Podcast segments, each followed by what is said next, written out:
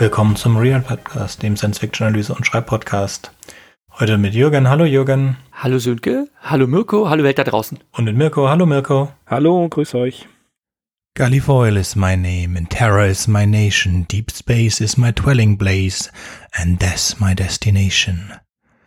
Gullifoil is my name, and terror is my nation, deep space is my dwelling place, the stars my destination. Und damit geht es heute um Tiger Tiger, aka The Stars My Destination von Alfred Bester. Yay! The Stars My Destination wurde erstmals veröffentlicht im Jahre 1956 in Großbritannien unter dem Namen Tiger Tiger, also zu Deutsch Tiger Tiger. Auf Deutsch ist er zu finden unter dem Titel Die Rache des Kosmonauten oder auch Der brennende Mann. Die Handlung des Romans zusammenzufassen ist nicht ganz einfach, weil er wirklich eine, einen sehr langen, ja, verwinkelten, komplexen Plot hat mit vielen Schauplatzwechseln, mit vielen Wendungen und Twists, mit einer großen Vielzahl an Figuren, die alle miteinander zu tun haben. Und deshalb möchte ich mir jetzt mal versuchen, mich auf das Wesentliche zu beschränken. Das wäre mal nett. Wir befinden uns im 24. oder 25. Jahrhundert, je nachdem, welche Ausgabe des Romans man in den Händen hält. Und die eigentliche, der eigentlichen Erzählung geht ein Prolog voraus, welcher uns erklärt, was Jaunting ist. Beim Jaunting handelt es sich um eine spontane, entdeckte Befähigung der Teleportation. Ja, entfesselt von einem Wissenschaftler namens Jaunte, der bei einem fehlgelaufenen Experiment sich äh, selbst in Brand gesteckt hat und dann vor Schreck sich einfach wegteleportiert hat vom Gefahrenort. Dieser Sache wird nachgegangen, bis man herausfindet, dass der Mensch grundsätzlich diese Fähigkeit dazu hatte und nachdem die ganze ähm, Menschheit mittlerweile das Jaunten erlernt hat, führt es zu einer katastrophalen Veränderung der sozialen und wirtschaftlichen Verhältnisse der besiedelten Welten. Denn wenn jeder Mensch sich über tausend Meilen hinweg beliebig teleportieren kann, ist natürlich nichts und niemand mehr sicher vor Raub und Überfall. Dennoch ist man erfinderisch gewesen, Orte Jaunte sicher zu machen, weil sie versteckt und unbekannt sind und man wohl nur an Orte jaunten kann, welche man schon kennt. Und wieder einmal sind es die Frauen, die unter geänderten gesellschaftlichen Bedingungen zu leiden haben, denn viele werden, zu ihrer eigenen Sicherheit angeblich, an eben solchen geheimen Orten eingesperrt. Außerdem befinden sich die inneren Planeten mit den äußeren Satelliten im Krieg. Nun beginnt die eigentliche Romanhandlung. Das Handelsschiff Nomad des Konzerns Prestine treibt zertrümmert auf halber Strecke zwischen Mars und Jupiter. Einziger Überlebender an Bord des havarierten Schiffes ist Gully Foyle. Oder auch Gallifoil. Ein ungebildeter, ungelernter Arbeiter, der sich jedoch hartnäckig ans Leben klammert. Er hat eigentlich keinen Sauerstoff mehr, keine Vorräte mehr und äh, er hat nur ein, eine kleine Kammer, in der noch Atmosphäre herrscht und er hat einen Raumanzug, den er wie ein Ballon immer mit Sauerstoff füllen kann. Mit diesem macht er sich dann raus und sammelt in den Trümmerteilen Sachen zum Überleben ein, um mit letzter Atemluft in seinem Anzug wieder zurück in, sein, äh, in seine kleine Behausung zu kommen. Und so ähm, hangelt er sich quasi Woche für Woche, Monat für Monat vorwärts und klammert sich als Überleben. Dann, nachdem dieser Zustand schon sechs Monate angehalten hat und er eigentlich keine Hoffnung mehr auf Rettung hat, kommt doch ein Raumschiff des Weges, die Vorga, was er groß und deutlich in den Letter, äh, an den Lettern, die auf der Seite des Schiffs geschrieben sind, erkennen kann. Es ist auch ein Schiff des mächtigen Industrieclans Prestine, doch dieses Schiff lässt ihn im Stich. Es segelt einfach an ihm vorbei. Dies macht Fäule so unfassbar wütend, dass er sich ein neues Lebensziel gesetzt hat, nämlich Rache an der Forga zu nehmen. Und er schafft es tatsächlich, sein havariertes Schiff wieder flott zu kriegen, ähm, befindet sich jedoch auf einem Chaosflug, der unkontrollierbar ist und stürzt ab auf einem Asteroidengürtel. Dort wird er aufgegriffen von einem Cargo-Kult, das ist tatsächlich was sehr, sehr Ungewöhnliches. Ähm, eine Horde von Verrückte, äh, Verrückten, die ein sehr sehr, sehr wirre, sehr verschwobelte Religion haben, in die sie ihn eingliedern möchten. Und ähm, ein Grundprinzip ihrer Religion ist, äh, sich sehr, sehr scheußliche äh, Tätowierungen ins Gesicht zu malen. Und äh, diese Behandlung unterziehen sie auch Fäul. Und somit ist er für immer da verunstaltet. Er hat eine tigerartige Fratze ins Gesicht tätowiert bekommen. Und weil er, als sie ihn aufgegriffen haben, das Wort Nomad, also den Namen seines Schiffes murmelte, haben sie dieses Wort auf die Stirn ge gemalt. Und jeder, der nur fortan Fäule begegnet, ist absolut entsetzt über sein entstelltes Gesicht. Feulich schafft es jedoch, diesem Cargo-Kult zu entkommen und versucht seine ähm, Rachequeste fortzuführen. Er weiß, dass das Schiff dem Industrieclan Prestine gehört und deshalb versucht er äh, auf der Erde die Prestine-Anlagen als Attentäter, als nicht als Attentäter, als Saboteur anzugreifen, äh, was ihm jedoch misslingt. Aufgegriffen und festgesetzt wird er dann darüber äh, in Kenntnis gesetzt, dass die Nomad, auf der er damals gestrandet war, ähm, ein strategisch sehr wichtiges Schiff war, denn eine unbekannte Substanz, Pyre, soll an Bord gewesen. Außerdem ein großer Schatz ähm, in einem Tresor. Und er soll dann herausrücken äh, mit der Information, wo dieses Schiff sich befindet, was er nicht preisgeben mag. Nur er weiß, dass dieses Schiff sich auf dem Asteroidengürtel befindet, wo er gecrashed ist. Und der Cargo-Kult hat dieses Schiffs, äh, dieses Schiffstrümmer einfach in ihren großen, ja, man soll sagen, Schrottklumpen, auf dem sie leben, mit eingebunden. Er wird ja, um ihn quasi zu brechen, äh, in ein äh, Hochsicherheitsgefängnis gesteckt, um dort äh, über Monate in ewiger Dunkelheit zu harren. Telepathisch nimmt er Kontakt mit Gisbella McQueen auf, die auch in diesem Gefängnis einsitzt und mit ihr zusammen gelingt ihm dann die Flucht. Sie ist auch deutlich gebildeter und gescheiter als er und versucht ihm auch etwas von der Bildung Anteil haben zu lassen und macht ihm klar, dass es eine unsinnige, äh, ein unsinniges Vorhaben wäre, zu versuchen, die Vorga äh, anzugreifen und zu zerstören, sondern er sollte herausfinden, wer damals den Befehl gegeben hat, ihn auf diesem Schiff in Stich zu lassen. Die weitere Queste des Romans wird dann, ja, möchte ich sagen, etwas verschwurbelt und etwas verwirrt. Ähm, ich möchte jetzt nur mal ein paar Sachen herausgreifen. Ähm, er und Gisbella schaffen es, die Nomad ähm, zu bergen, beziehungsweise den Schatz auf der Nomad an sich zu reißen. Und dann äh, werden Gisbella und er leider voneinander getrennt. Und Jahre später oder eine ganze Zeit später taucht ähm, Fäule auf unter einem Pseudonym namens Geoffrey Vormeile und er gibt sich als neureicher Dandy aus, um in gehobenen Kreisen Nachforschungen anzustellen, wer damals die Besatzung der Forga war, wer denn ähm, den Befehl hatte auf diesem Schiff und äh, wen er dann tatsächlich für ähm, dafür zur Strecke bringen muss, an wem er sich rächen möchte. Und äh, das gestaltet sich dann auch als nicht so einfach. Ich springe jetzt noch ein bisschen weiter vor in der Handlung. Es kommt nämlich ähm, nach einigen Irrungen und Wirrungen heraus, dass Fäule tatsächlich gar nicht ein Gestrandeter auf der Nomad gewesen ist, sondern entgegen der allgemeinen Annahme, dass das nicht möglich sei, sich wohl dort selbst hingejauntet hat. Er ist wohl ein außergewöhnlich begabter Mensch, trotz seines Mangels an Bildung, den er damals noch hatte. Mittlerweile hat er sich deutlich weiterentwickelt. Ähm, der ähm, es in der Lage, äh, der es geschafft hat, über große Distanzen durch das Weltall, was eigentlich nicht geht, zu jaunten und dort eben an die Nomad zu gelangen. Und man ist jetzt äh, eben äh, versucht, an das Pyre zu kommen, was er dort von dort auch geborgen hat. Dabei handelt es sich nämlich um eine Substanz, die hochexplosiv ist und durch Gedankenkraft gezündet werden kann.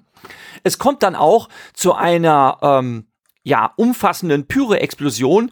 Äh, Mikropartikel, Reste von Pyre, die sich in den besiedelten Welten auf verschiedenen Stellen befinden, explodieren alle gleichzeitig. Ähm, dass äh, der Ort, wo große Mengen davon gefangen, äh, gefangen, Quatsch, versteckt gehalten werden. Ähm, wird auch in Brand gesetzt. Das ist in der St. Patrick's Cathedral, warum auch immer. Und dort ist Feude selbst festgesetzt ähm, unter brennenden Trümmern. Er steckt in Brand und dort bekommt es zu einer weiteren Bewusstseinserweiterung. Nämlich, ähm, er hat erstens eine synästhetische Erfahrung und zweitens, ähm, ja, gelingt es ihnen in einer Art brennenden Fieber, Fieberwahn äh, durch die Zeit zu reisen. Und jetzt ist auch klar, warum der Roman auf Deutsch unter anderem den Titel Der brennende Mann trägt, denn im Ra Laufe seiner, seines Rachefeldzugs ist er sich immer wieder selbst begegnet als eine Art Erscheinung. Er hat sich selbst gesehen, ähm, als äh, schwebende menschliche Gestalt, die allerdings in Brand stand. Und das macht er jetzt selber. Er begegnet sich selbst, er erholt jetzt quasi gegen Ende des Romans äh, mit Tele Zeit, Raumzeit, Teleportationssprüngen äh, die Begegnungen, die sich zuvor im Roman ereignet haben, nach. Und ähm, der Roman endet dann damit, dass er selbst diese Substanz Pyre auf den besiedelten Welten verteilt, um den Menschen selbst die Wahl zu stellen, ähm, vor die Wahl zu stellen, äh, ihm entweder zu folgen und seiner Bewusstseinserweiterung nachzukommen und damit auch ähm, in ungemahntem Ausmaß fremde Welten zu besiedeln oder sich eben selbst zu zerstören, indem sie nämlich durch reine Gedankenkraft das Pyre zünden und damit die Menschheit aus dem Weltall fegen. Ende der Geschichte.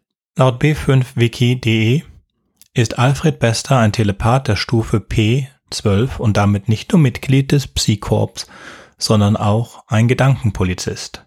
Aber um diesen Alfred Bester von Babylon 5 soll es heute nicht gehen, sondern den Autoren.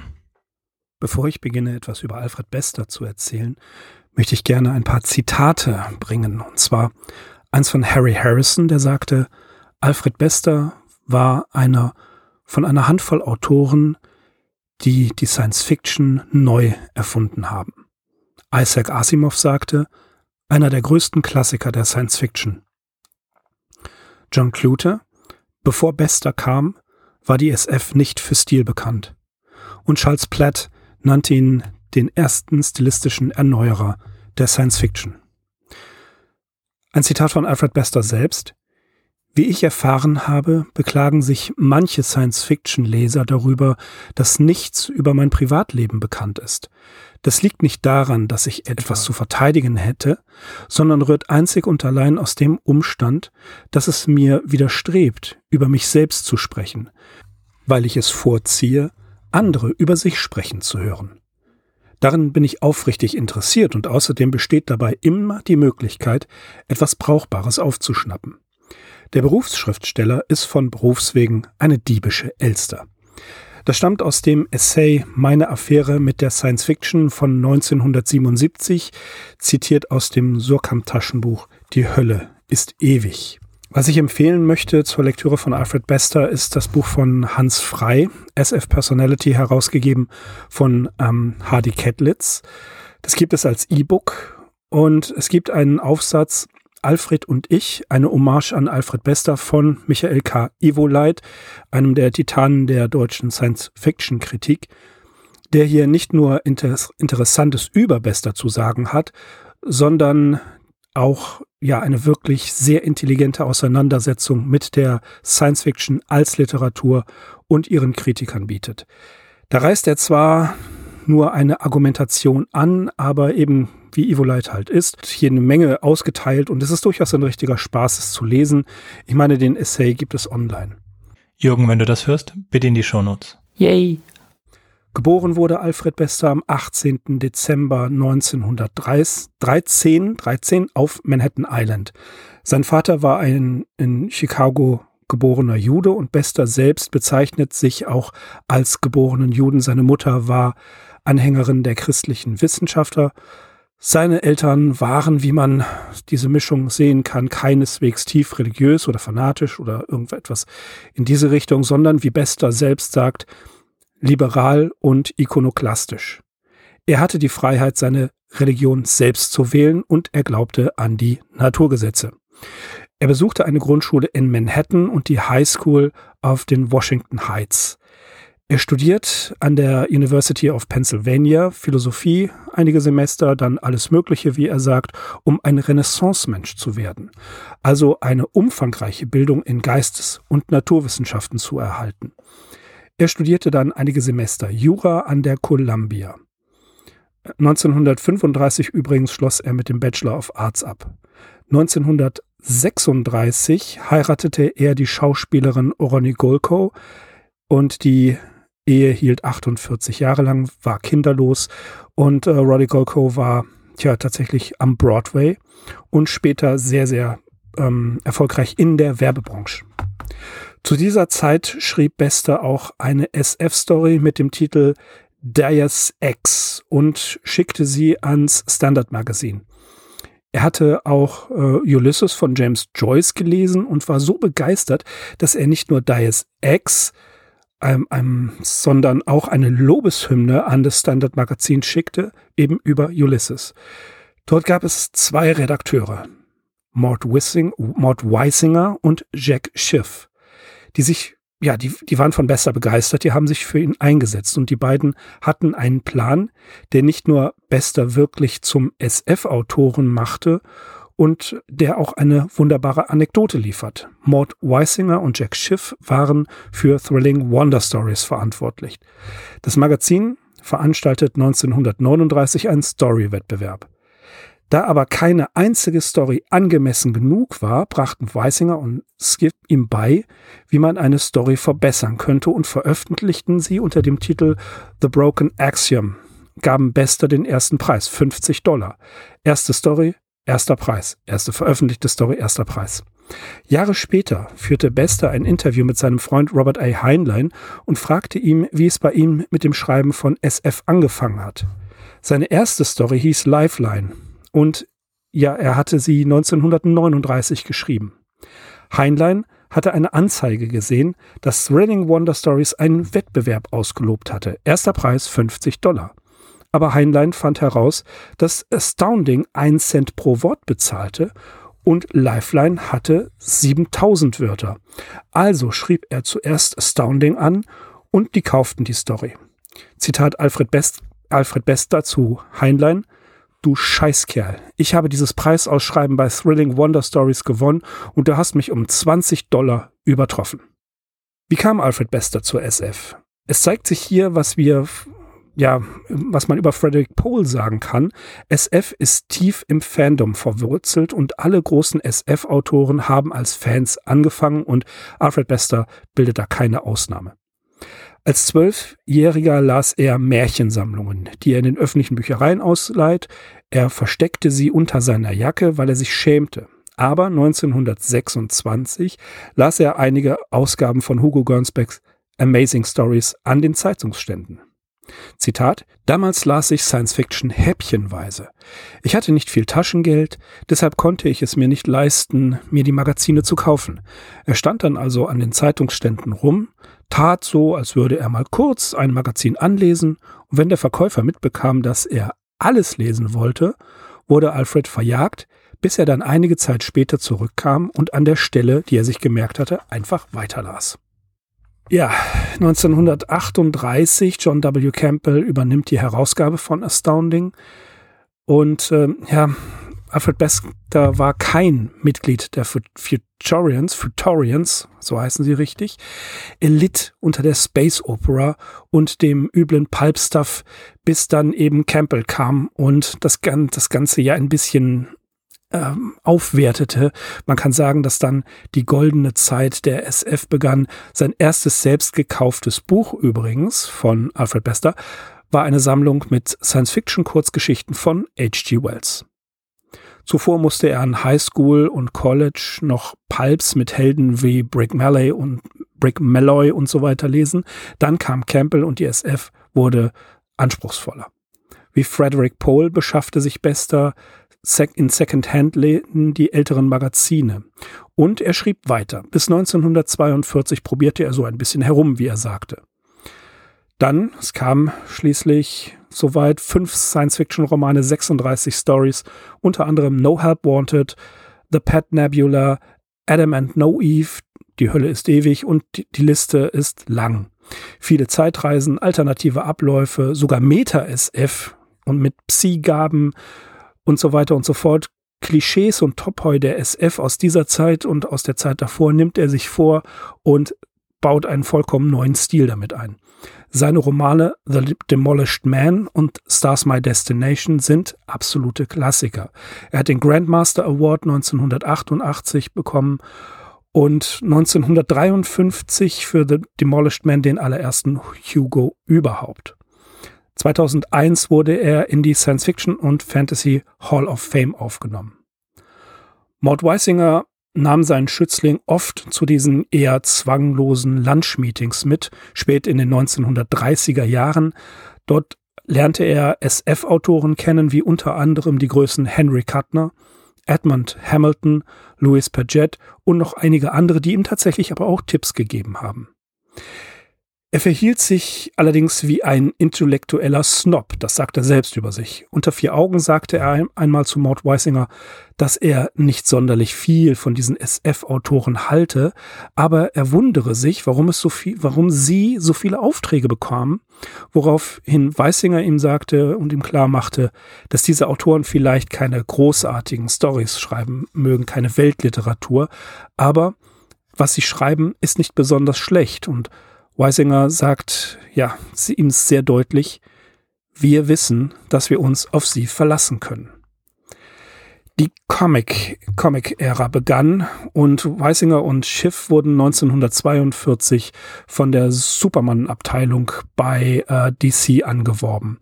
Es gab damals einen großen Bedarf an Textern und Szenarioschreibern, also ja, holten sie Alfred Bester dahin zu, der absolut keine Ahnung von Comics hat, hatte. Der wusste auch nicht, wie man es schreibt, der wusste nicht, wie man die Dramaturgie aufbaut, bis dahin eben ähm, an einem verregneten Samstagnachmittag hat ihm jemand eine Menge über Comicschreiben beigebracht und das war tatsächlich der legendäre Bill Finger. Bill Finger half Bob Kane bei der Erschaffung von Batman. Das Cape und der Name Bruce Wayne sind eben Erfindung von, Erfindungen von jedem Bill Finger. Alfred Bester hat die Zeit damals sehr geholfen. Fast vier Jahre lang war er Texter für Comicbooks, lernte viel und konnte sogar ein wenig rumexperimentieren. So drei, vier Stories waren pro Woche tatsächlich drin. Also ein ziemliches Arbeitspensum, das soweit ich weiß, Leute wie Philip K. Dick und natürlich auch Robert Silverberg an den Tag legten, die ja auch unentwegt geschrieben haben. Und jetzt kommt's. In brightest day, in darkest night, no evil shall escape my sight. Let those who worships evil's might beware my power, Green Lantern's light. Das hat tatsächlich Alfred Bester geschrieben. Seine Frau arbeitete bis 1956 als Schauspielerin. Von 1940 bis 1951 sprach sie in der Radioserie The Adventures of Superman die Rolle der Louis Lane. Sie erzählte Alfred, dass man beim Sender Schwierigkeiten hatte bei den Skripten zur äh, Radiosendung Nick Carter. Also nahm er sich einige Comics vor und arbeitete sie zu Radioskripten um. Dann schrieb er für die Sendung ähm, Charlie, Charlie Chan und dann für The Shadow. Das war sein Wechsel von der Comicbranche ins Radiofach. Über seine Inspiration schreibt er selber, dass Ideen, ja, das ist äh, ein Komposthaufen und die brauchen fleißige Verarbeitung, die brauchen diesen Nährboden. Also es dauert eine Zeit lang, bis daraus eine Story wird. Das kennen wir von vielen Schriftstellern, die genau das sagen, dass irgendwann die Story in ihrem Kopf beisammen ist und dann erst geschrieben wird. Unter anderem Stephen King sagt sowas. Bester verbrachte viele Stunden pro Woche in den öffentlichen Büchereien auf der 42. Straße und auf der Fifth Avenue. Er las quasi alles. Ja, durch eine Schnelllesetechnik, die er im Studium gelernt hatte, las er ein Dutzend Bücher pro Sitzung. Das ist vielleicht auch Legende, aber ein Vielleser war er auf jeden Fall. Für die nächsten sechs Jahre verdiente er sein Geld in der Unterhaltungsindustrie und er schrieb Kriminal, Abenteuer, Fantasy und ja auch so Varieté-Sendungen. Er erhielt sogar, er erhielt sogar leitende Aufgaben, aber er litt unter den Einschränkungen der Zensur der Auftraggeber und der Programmdirektion. Er wollte immer originell sein und bei der Konzeption seiner Stories wählte er nicht den leichten Weg, er versuchte immer auf die mühsame Weise etwas zu schreiben. Wenn er dabei nicht weiterkam, konnte er sich ja aus, auf seine Umgebung aus, das konnte sich auf seine Umgebung auswirken und er konnte bisweilen richtig unerträglich und grantig werden. Dann ging er spazieren, setzte sich in Kneipen und scannte die Umgebung nach Material und Ideen ab. Die Situation wurde für ihn ziemlich hart, denn er musste seiner Kreativität freien Lauf lassen und so kehrte er schließlich zur Science Fiction zurück. Er musste seine Ideen schreiben können und er schrieb anderthalb Dutzend Stories für den Anfang für Anthony Bouchers Magazine of Fantasy and Science Fiction und auch für Astounding, was dafür sorgte, dass er von ja, von ihm verehrten John W. Campbell persönlich kennenlernte. Bester hatte eine ja, Freund, freudianisch konzipierte Story geschrieben, Orient Eye, und Campbell hatte sie gut gefallen, aber er rief Bester an, um Änderungen persönlich zu besprechen. Bester fuhr in die hinterste Ecke von New Jersey in ein kleines, enges und schäbiges Büro.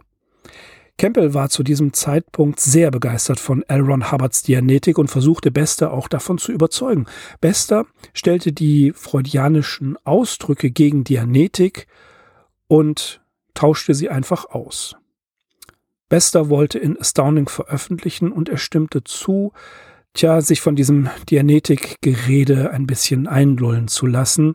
Aber nach dieser einzigen Begegnung mit Campbell ging er sofort in eine Kneipe, trank drei doppelte Gibsons und er schrieb darüber, das bestärkte meine persönliche Ansicht, dass ein Großteil der Science-Fiction-Leute, ungeachtet ihrer Brillanz, nicht alle Tassen im Schrank hatten.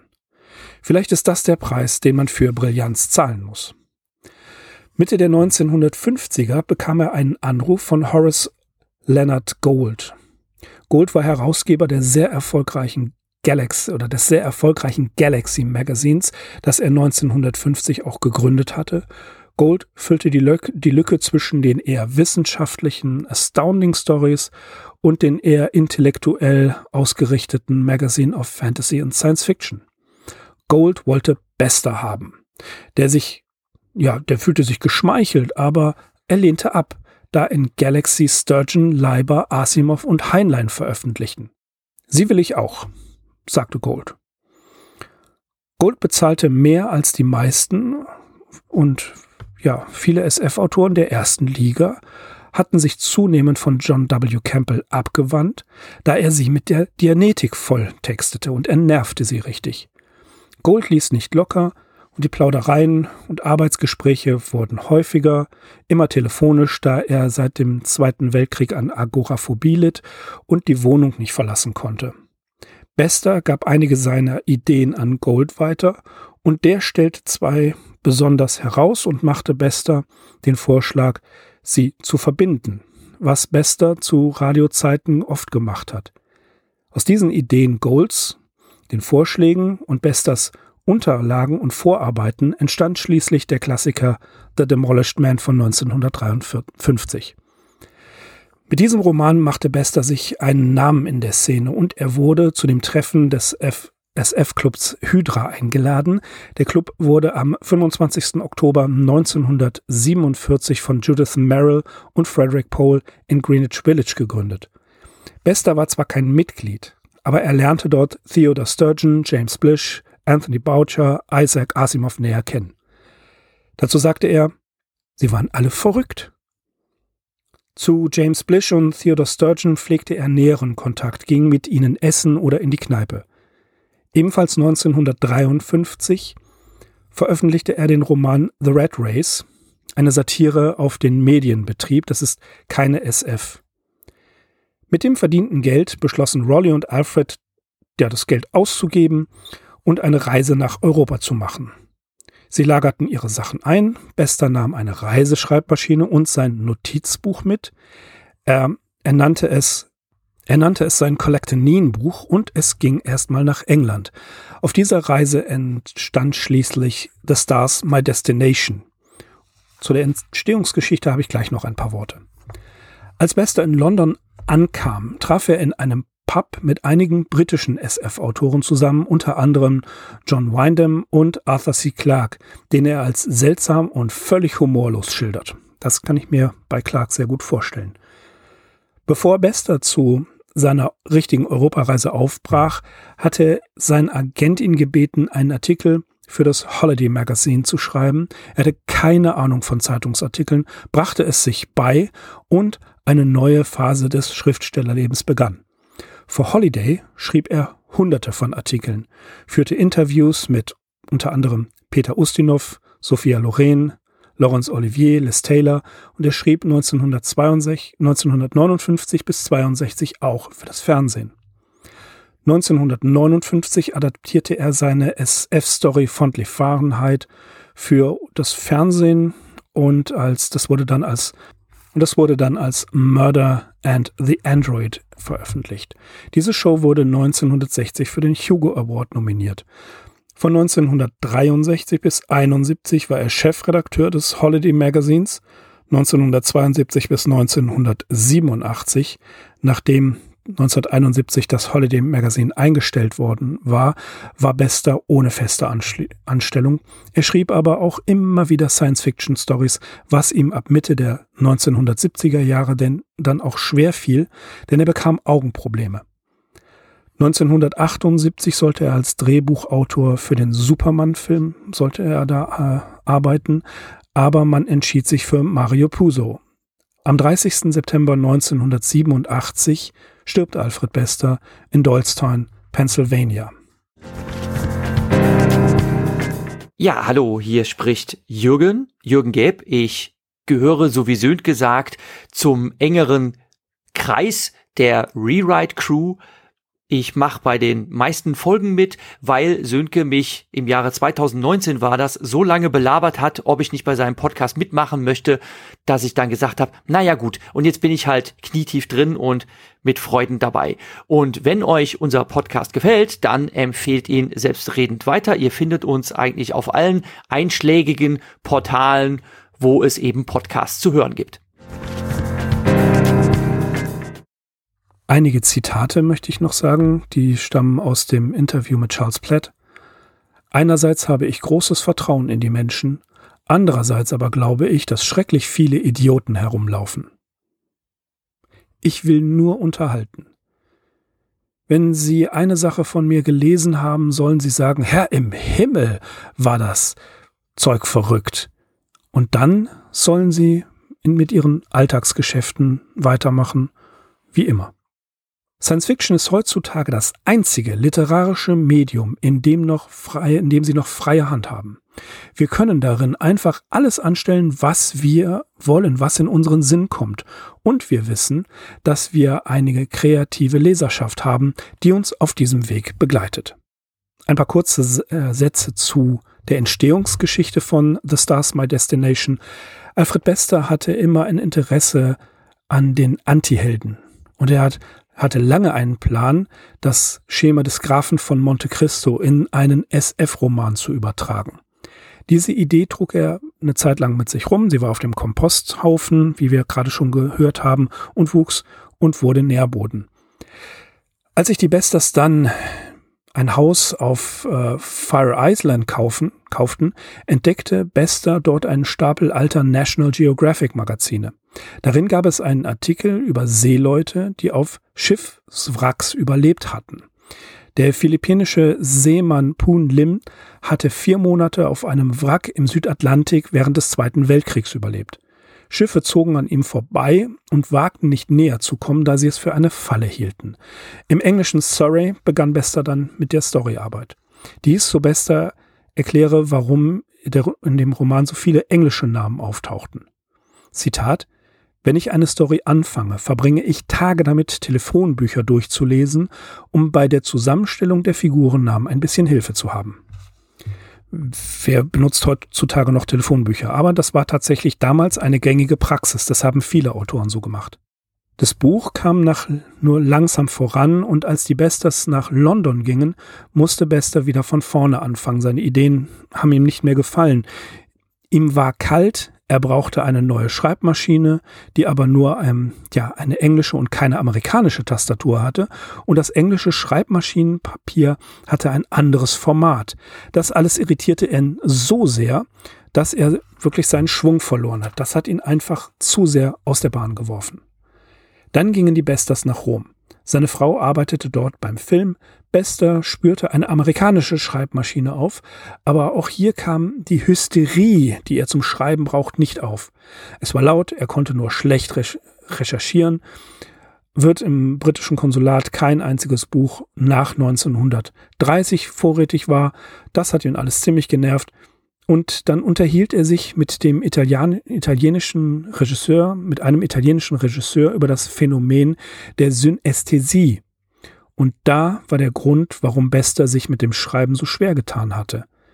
Ihm fehlte ein dramatisches Ende. Und durch das Gespräch mit diesem Regisseur, zack, war es da. Drei Monate später lag die erste Fassung des Romans vor.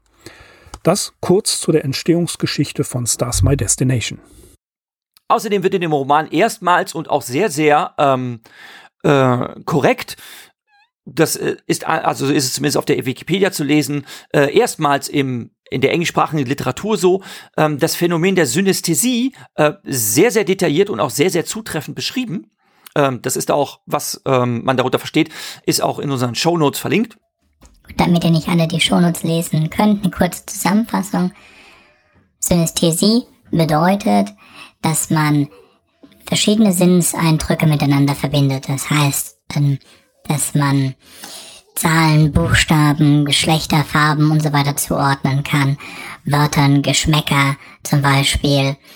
Äh, ein Beispiel ist, dass das zum Beispiel das Gefängnis, das Wort Gefängnis rauchig schmeckt, dass man diese Verbindung hat oder dass eine, eine Person oder ein, ein Wort, ein Vorname eine bestimmte Farbe hat und so weiter. Menschen, etwa vier Prozent aller Menschen haben diese Fähigkeit und wenn man die Verbindung zwischen zwei von diesen Eindrücken hat, dann kann man auch sehr wahrscheinlich dann ein drittes, ein viertes, so dass man diese ganzen Eindrücke schön zusammenbringen kann. Ähm, es ist äh, nicht pathologisch, also keine Krankheit. Es ist sogar etwas, was man ähm, einsetzen kann für Erinnerungsstützen. Also zum Beispiel ein Beispiel, das gebracht wurde in einem TED Talk ist, ähm, ich erinnere mich, die Frau, die ich getroffen hatte, sie hat einen grünen Namen. Und dann denke ich nach, was sind grüne Namen? Grüne Namen sind für mich alle Namen, die mit D anfangen.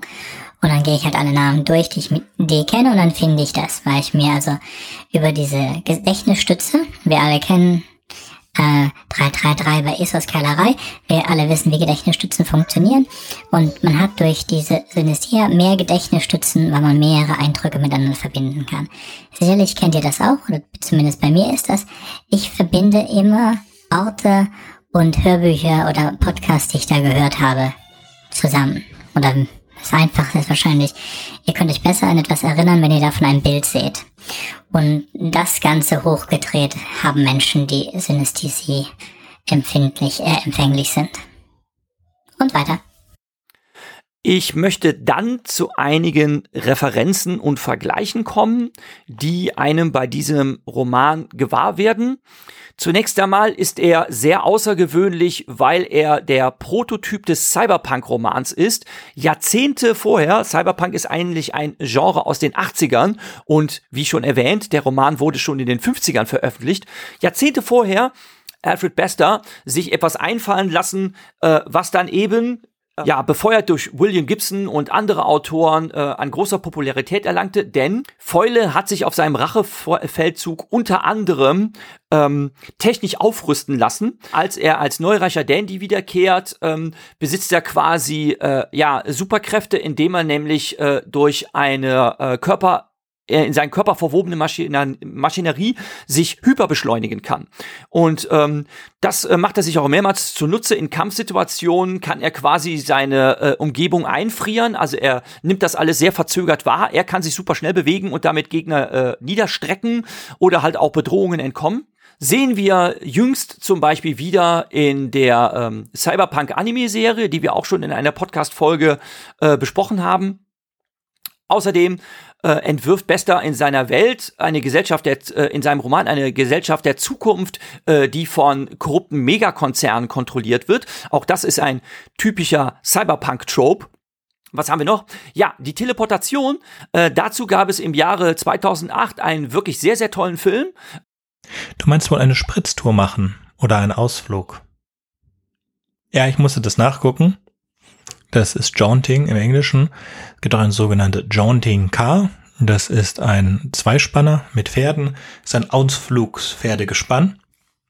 Und da kommt dieses Wort her. Ich kannte das vorher auch nicht. Was ich aber kannte, ist eine Kurzgeschichte von Stephen King, The Jaunt. Darum, ähm, darin geht es um eine Familie, die einen Teleportationssprung von einem Planeten zu einem anderen macht und dabei geht etwas schief. Ja, wem das interessiert, die Geschichte kann man empfehlen. Es ist eine der wenigen Science-Fiction-Kurzgeschichten oder reinen Science-Fiction-Kurzgeschichten von Stephen King. Eigentlich Teil einer Reihe, der muss wohl so gefloppt sein, dass man sich dagegen entschieden hat, den fortzusetzen. Mit Hayden Christensen, den wir aus der ähm, ersten Star Wars-Trilogie kennen also aus den Episoden 1 bis 3. Ähm, da spielt er jemanden, der auch in der Fähig äh, diese Fähigkeit besitzt zur Teleportation. Er entdeckt sie auf ähnliche Weise wie das Yaunting, nämlich er befindet sich in einer bedrohlichen Situation, äh, in einer lebensbedrohlichen Situation und aus äh, Schockreaktion äh, da, dadurch äh, teleportiert er sich auf einmal weg und befindet sich in einer Bibliothek. Ähm, und er kann sich das erst gar nicht erklären, äh, bis er dann lernt, diese Fähigkeit zu kontrollieren. Und auch er kann nur dahin jumpen, wo er zuvor schon gewesen ist. Also er muss muss die Orte kennen, äh, wo er hin will. Und das sind genau Äh, also sehr ähnlich äh, ist es dementsprechend wie im Roman Tiger Tiger zu finden. Und ähm, da kann man davon ausgehen, dass es auch eine äh, Inspiration war. Der Roman ähm, The Stars My Destination ist sowieso ähm, ja äh, sehr offensichtlich äh, inspiriert von der Geschichte vom Grafen von Monte Cristo. Auch dazu gibt's ein Querverweis in unseren Show Notes. Und Mirko hat das gerade schon erwähnt, was du nicht wissen konntest. Aber bevor wir zu dem Grund dafür kommen, so wie der Graf von Monte Cristo ganz eindeutig eine Blaupause für den inneren Kern von Tiger Tiger war, so ist Tiger Tiger The Stars My Destination ganz offensichtlich die Blaupause für Harry Potter und der Gefangene von Azkaban. Wir haben Jaunting in der Geschichte. Wir haben am Ende die Fähigkeit in der Zeit zurückzugehen und dann sehen wir uns immer wieder mit dieser Person, die in der Zeit zurückgeht, auch ähm, konfrontiert. Außerdem hat das äh, Teleportieren im Harry Potter Universum auch drei Regeln und es wird genauso oder ähnlich beigebracht wie das Jaunting The Star My Destination und es gibt viele andere Parallelen und mir ist das nicht aufgefallen, aber ist euch aufgefallen, dass mit dieser Folge etwas komisch ist? Denn alles, was ihr bis jetzt gehört habt, machen Aufnahmen, die mir Jürgen und Mirko zugeschickt haben. Denn leider kann Jürgen zum heutigen Aufnahmedatum nicht dabei sein. Aber Mirko. Und alles, was jetzt kommt, ist tatsächlich eine Aufnahme, die wir zusammen gemacht haben. Alles, was davor war, sind Aufnahmen, die mir die beiden geschickt haben und die ich dann zusammengeschnitten habe. Kind of life. Viel Spaß. Hallo Mirko. Hallo Sönke. So, jetzt sind wir live. Und wir wissen beide nicht mehr, was wir bis gerade eben gesprochen haben, weil schon eine Weile her, dass ich das zusammengeschnitten habe. Aber ich habe gehört, du hast viele Notizen. Ich habe erschreckend viele Notizen, ja. Das ist super. Das liegt einfach daran, ähm, dieser Roman ist gewaltig. Mhm. Es ist äh, irrsinnig viel, ähm, was man über diesen Roman sagen kann, was über diesen Roman gesagt worden ist von anderen Science-Fiction-Autoren. Äh, vielleicht starten wir da mal mit zum Leute haben sich geäußert wie Thomas Dish, Carl Sagan, William Gibson, Robert Silverberg, Allison und viele, viele mehr, die gesagt haben, dass genau dieser Roman ja stilistisch gesehen und vom Ideenreichtum gesehen einfach ein, ein Monolith ist. Joe Haldeman zum Beispiel sagte, unser Feld, also die Science Fiction, hat nur ein ganz ein ganz kleines bisschen an großartigen Werken hervorgebracht. Und das hier, also sprich Stars My Destination, The Stars My Destination ist eben eins davon. Delaney sagte, dass dieses Buch äh, als eine der besten Einzelromane äh, der Science Fiction gilt. Und so hört es und hört es nicht auf. Sie sind alle voll des Lobes. Es geht sogar so weit, dass Stephen King ähm, getreu dem Motto von äh, Rob Shelsky, Steal an Idea, eine ganze Kurzgeschichte daraus geschrieben hat, nämlich The Jaunt, wo er definitiv äh, das lässt sich definitiv eben auf äh, Alfred Besters Buch zurückführen. Und da ist einfach so viel drin, man weiß gar nicht, wo man anfangen soll. Mhm, die Kurzgeschichte hatten wir vorhin schon erwähnt, aber nicht im Detail. Also in dieser Kurzgeschichte geht es darum, dass eine Familie sich bereit, äh, bereit macht für einen Jaunt und während des Jaunts muss man schlafen. Was auch so ein, äh, so ein Trupp ist, dass man, wenn man teleportiert in verschiedenen Arten oder wenn man in diesem Hyperspace oder äh, Unspace oder wo man sich noch immer befindet ist, in diesem Space, der eine Verkürzung zwischen den zwei Punkten, zwischen denen man reist, darstellt, dass man da nicht äh, wach sein darf, sonst wird man zum Beispiel verrückt und das ist äh, der Twist in ähm, Stephen Kings Kurzgeschichte, dass das Kind, ein Kind der Familie, halt die Schlafpille nicht nimmt und dann halt wach ist und dann wahnsinnig wird. Ich lese beziehungsweise höre gerade ähm, auch ein, ein Buch, in dem das auch ein Teil des Plotpoints ist, aber das ist, damit könnte man jetzt eine ganze Liste an Filmen und Büchern aufmachen, in denen, wenn man sich durch diesen, diesen Hyperspace bewegt, nicht wach sein darf. Ja, oder nicht wach, mhm. aus, aus verschiedenen Gründen. Das ist ganz ja, nett. Zum, mhm. Hier Kurt Wayner Smith, ähm, Scanners Live in Vain ist sowas ähnliches. Und jetzt komme ich leider nicht mehr auf den Titel der Kurzgeschichte. Ich glaube, wir haben aber tatsächlich schon mal drüber gesprochen im Zusammenhang mit unserem unserer Exkursion durch Philip K. Dicks Kurzgeschichten, dass es eine, eine Kurzgeschichte gibt, und zum Teufel, mir fällt sie nicht ein, in der nur Frauen die Navigatoren sind, weil Männer beim Anblick des Weltraums wahnsinnig werden und sowas alles. Also dieses Trop zieht sich wirklich durch die Science-Fiction-Literatur und ist auch immer wieder interessant zu sehen, wie es interpretiert wird. Mhm. Ich finde es als Side Note ganz nett. Ja, also was ich gefunden habe, also was ich sofort gedacht habe und was dann auch Jürgen und du aufgebracht haben, beziehungsweise ich glaube, es, äh, es, es war ja Absicht, das ist der Graf von Monte Cristo, die Geschichte, plus dann halt das Jaunting vorne und hinten dran gesetzt. Ähm, was ich gesehen, äh, auch schon vorhin erwähnt habe, kurz, dass das auch die Geschichte ist von Harry Potter und der Gefangene von Azkaban. Was ich ganz lustig finde, es ist jetzt nicht Beat für Beat, aber die, vor allem diese, diese Jaunting-Sache und das Ende halt mit dem Zeitreisen, das ist Harry Potter und der Gefangene von Azkaban. Das fand ich ganz lustig. Wobei ich einfach nicht weiß, mhm. ob das Absicht ist, ob sie sich da je zu geäußert hat.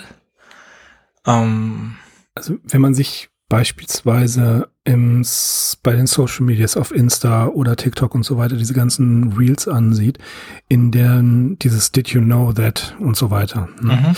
Das ähm, zum Beispiel, ich, das ist jetzt nur ein kleiner, ganz kleiner Exkurs, den wir auch sofort wieder verlassen, aber wenn du schaust, Minerva McGonagall, der mhm. Name, Minerva ja. die Weisheit und Gonel ähm, für Tapferkeit, glaube ich, das ist ein schottisches Wort, meine ich. Mhm. Ich weiß es jetzt leider nicht mehr genau, aber du siehst einfach, wie viel J.K. Rowling in diese Romane reingepackt hat, aber, und das ist jetzt der Unterschied zu Alfred Bester, der macht es wirklich auf ein paar Seiten im Vergleich zu den überepischen Romanen mancher anderen, die wirklich ihre Klaviatur sehr gut beherrschen müssen, damit du über 350, 400 Seiten auch dran bleibst, bevor es langweilig wird. Bester packt das hier, was hat die Ausgabe, die ich habe, 170 Seiten oder so. Ich habe die Rache des Kosmonauten aus dem Heine Verlag. Ähm, ist eine alte Ausgabe von wann? Von 1978 ist meine Ausgabe. Hm. Und das Ganze geht auf 172 Seiten. Das fällt ja sofort auf, dass der mit nichts irgendwie Zeit verschwendet, sondern dass sein Erzähltempo unfassbar hoch ist, dass er eins nach dem anderen hinterher ballert. Und das finde ich, ähm, finde ich wahnsinnig interessant. Ich glaube, Delaney hat mal gesagt, äh, es kann Delaney gewesen sein, dass er alle drei, vier Jahre diesen Roman liest um, und jedes Mal aufs Neue überzeugt und überrascht ist immer diesen Sense of Wonder hat, obwohl er den kennt, den Roman. Ja, es ist viel drin. Also ich muss auch sagen, ich habe ich hab ihn gehört, fand ihn ganz okay. Du hattest ihn ja empfohlen. Äh, ist bei Audible immer noch gerade äh, im Abo dabei. Mhm. Das heißt, ich hatte ich habe ihn noch nicht, ich kaufe ihn mir dann danach. Das ist so ein bisschen ärgerlich. das ist mal ganz gut, so Sachen aus dem Abo, also H.G. Wells, die gesammelten, oder fünf Romane oder so in einem Sammelband, das ist auch gerade dabei. Und mhm. ähm, das andere, was war der andere Roman, der den Hugo bekommen hat? Uh, The Demolished Man. The Demolished Man, genau. Den ja. habe ich gerade runtergeladen, der ist auch mhm. dabei im Abo, aber das bedeutet auch alles, dass du es nicht kaufen kannst. Beziehungsweise nur sehr ja. umständlich. Du musst dann warten, bis sie nicht mehr im Abo dabei sind und dann kannst du die Entscheidung, ob du die, den einen Credit ausgibst dafür oder nicht. Und ich mache das ja immer, weil ich hasse es, wenn mir Sachen nicht gehören. Auch wenn mhm. ich sagen muss, dass Audible das ganz schrecklich macht, wenn sie von Sachen die Rechte verlieren. Ähm, ja, sind sie weg. Ja. Nein, nein, denn du, du, du hast es immer noch. Du hast es immer noch. Aber. Ja, du, du, hast es, aber du kriegst es nicht nach. Du kannst es immer noch runterladen und wieder hören und so weiter. Du findest es nur so schwierig. Es ist nicht, Oder also, so, ja. vielleicht ist es mittlerweile einfach. Also, normalerweise gehst du auf die Suche innerhalb des, des Stores und dann klickst du da mhm. auf deine Bibliothek und dann musst du aber in deine Bibliothek und dann suchen. Ich glaube, das ist mittlerweile mhm. besser was ich schon immer seit drei Tagen mache, ich lade es mir runter und habe es dann auf so einer Festplatte liegen und ich suche es dann auf der Festplatte. Aber auch die Pfeilnamen, die Pfeilnamen haben halt nicht die besten Namen. Deswegen habe ich nochmal Excel-File dazu, in dem halt drin steht, so ist der Roman, das ist der Autor und das ist der Pfeilname. Aber ich komm, ja, also, aber du weißt, wie das ist. Das ist äh, ich, ja. ja. Das, ähm, ich habe das äh, getwittert, ähm, dass ich wieder angefangen habe, die alten SFF Audio Folgen mhm. zu hören von 2008. Mhm. Und äh, da haben sie über die ersten Versuche von Audible gesprochen und haben auch sehr lange und sehr interessante Diskussionen darüber geführt, was mit DRM und so weiter ist. Wenn du schaust 2008, 2023, da ist wahnsinnig viel Zeit und doppelt so viel Zeit in der Entwicklung passiert, ne, mhm. auch bei Audible. Und durch SFF Audio bin ich tatsächlich an äh, The Stars My Destination gekommen. 2011 habe ich mir das dann tatsächlich erst durchgelesen, also relativ spät für mich. Ähm, aber die haben mich drauf gebracht und ich muss gestehen, dass äh, ich finde es immer noch einen der besten SF-Romane, die ich je gelesen habe. Du musst drüber nachdenken. Ich habe jetzt ja gesagt, ich mache mal eine Liste und gucke mal so nach, was sind denn die 100 besten ähm, hm. Science-Fiction-Romane. Habe mir jetzt fünf Listen runtergeladen und versuche sie gerade zu kombinieren und zu gucken, was dann da vorkommt und auch zu vergleichen, was wir schon besprochen haben, um so mal zu gucken, ob wir so eine zu gucken, was übrig ist. Also so nach neuen hm. Sachen, die du nicht kennst. Das ist, das, ähm, es, ja, er steht nicht so häufig drauf. Auf einer Liste war er, aber vier waren dann nicht. Das ist schon komisch. Ja, gut, da, da muss ich schon sagen, dann haben, also das klingt jetzt sehr apodiktisch, was ich sage, aber wenn du ähm, Bester nicht kennst und gerade Stars My Destination, dann hast du in der Science-Fiction-Historie echt was verpasst. Denn guck mal zum Beispiel, wenn wir schauen, äh, in der Handlung gibt es ja dieses ähm, Jaunten zum Neujahrstag, dass die quasi dem neuen Jahr vorausjaunten und das immer wieder neu feiern. Mhm. Weißt du, was ich meine? So, das ist zum Beispiel ein Motiv, was am Anfang von Larry Nivens Ringworld auftaucht. Dann nimmt er zwei Genres vorweg. Also er hat es ja ähm, 54, 55, 56 ungefähr, um es mir uns in diese Zeit zurückversetzen. Und da hat er eher den Cyberpunk und auch ähm, die New Wave der Science Fiction vorausgenommen, äh, vor, vorweggenommen. Ne? Also Cyberpunk die Sache, dass ähm, Foyle sich die, die Nervenbahn hat operieren lassen, dass er die mit der Zunge in seinen Zähnen den Computer steuert, der in seinem Körper ist. Und diese Reise ins Innere, ähm, die ja auch immer wieder angeführt wird, das ist klar, dass äh, was die New Wave Science Fiction später machen wird. Und das sind Sachen, die Bester schon in den Mitte der 50er, als es eben eher Space Opera war, schon vorweggenommen hat. Und das macht diesen Roman so unglaublich wichtig. Hm, ist keine Frage. Ich sehe das auch so wie du. Was ich aber auch sehe, ist, dass viele der Namen verschwinden. Also ich hätte jetzt auch nicht mhm. ohne, also ohne den Podcast würde ich jetzt eh nicht kennen weil mhm. ich würde jetzt auch aber keinen, wie hieß er, ähm, Frederick Pohl kennen ohne den Podcast. Mhm. Und auch, also Ursula K. Guin und William Gibson, die haben mir Freunde empfohlen in der Schulzeit. Das mhm. ist das, das äh, gelesen, deswegen nicht, habe ich für den Podcast gemacht, beziehungsweise vor dem Podcast. Aber es ist eher so das moderne Zeug. Wenn ich diese Liste jetzt angucke, Philipp K. Dick immer drauf. Ja, Isaac Asimov auch immer drauf. Aber wenn man dann so mhm. viele andere Leute gibt, auch diesen Kurt Wann Vonnegut. Vonnegut, ja, der auch Vonnegut. Mhm. einiges Gutes, glaube ich, an Kurzgeschichten geschrieben hat, die auf meiner, ich habe so eine Liste ähm, der besten Kurzgeschichten, die habe ich von einer Weile angefangen. Ich schreibe dann immer, wenn jemand eine Kurzgeschichte empfiehlt oder wenn sie bei, ähm, wie heißt dieser, diese Kurzgeschichten-Podcast von SSF Radio? Ähm, irgendwas Short?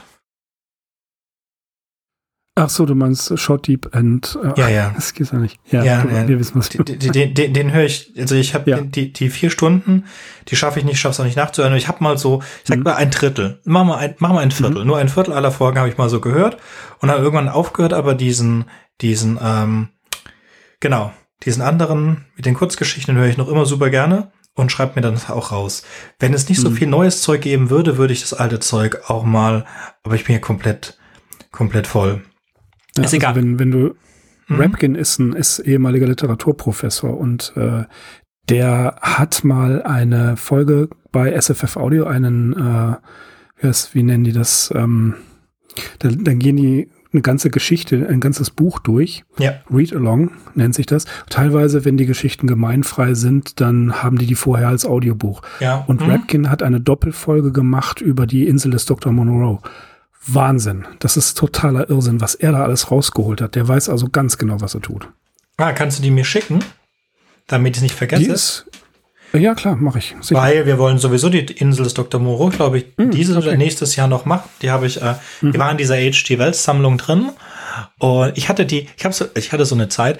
Also für mich war es H.G. Wells. Ich habe diese blauen dünnen Hefte von H, äh, Bücher von H.G. Wells alle gekauft und habe mhm. sie dann immer durchgelesen. Ähm, so, so eine vielleicht im Jahr, weil ich so zum wirklichen Lesen ja nicht komme. Und die Insel des Dr. Moreau, also habe ich vor Jahren mal gemacht und ich habe dann jetzt äh, dieses Audiobuch gehabt, da ist die Zeitmaschine drin und die ganzen anderen Bekannten auch und die Insel Dr. Moreau halt auch und dann habe ich es mir nochmal angehört und für mich ist Hören viel einfacher. Es ist für mich viel mhm. einfacher an 1,75 bis zweifache Geschwindigkeit was zu hören, ja. als es zu lesen, weil ich nehme beim Lesen nicht so viel aus. Ich bin super gut, Sachen quer zu lesen, was ich für die Arbeit brauche, aber so Details, die, die sind dann komplett weg und das mhm. glaube ich beim Hören komme ich viel besser dann. Aber die Detailfülle, die dann in den Analysen kommt, da müsste ich auch noch zwei- und dreimal hören. Naja. Da sage ich hier ganz klar, das ist ähm, beim Hörbuch von äh, jetzt habe ich den Namen von Gary Luisi, ähm, Mars Needs Books. Mhm. Ne? Brillantes Buch, extrem gut geschrieben, super schnell. Und das habe ich als Hörbuch, weil ähm, der Erzähler einfach sehr gut ist. Ja, und ich kann mich an dieses Hörbuch viel besser erinnern als später an das E-Book, was ich gelesen habe. Das weiß ich also definitiv. Du kennst es ja, wenn du ein Hörbuch hörst, bist unterwegs, dann kannst du, wenn du es nochmal nachhörst mhm. oder äh, wenn es ein kurzes ist, dann weißt du bei manchen Sätzen exakt, wo du dich befunden genau. hast. Das finde ich großartig. Was ich immer, was ich gerne mache, ist, wenn ich irgendwo fremd bin, dass ich dann durch die mhm. Stadt laufe und höre was. Also ich habe Freakonomics gehört, als ich durch Vancouver gelaufen bin und immer, also das Buch. Mhm.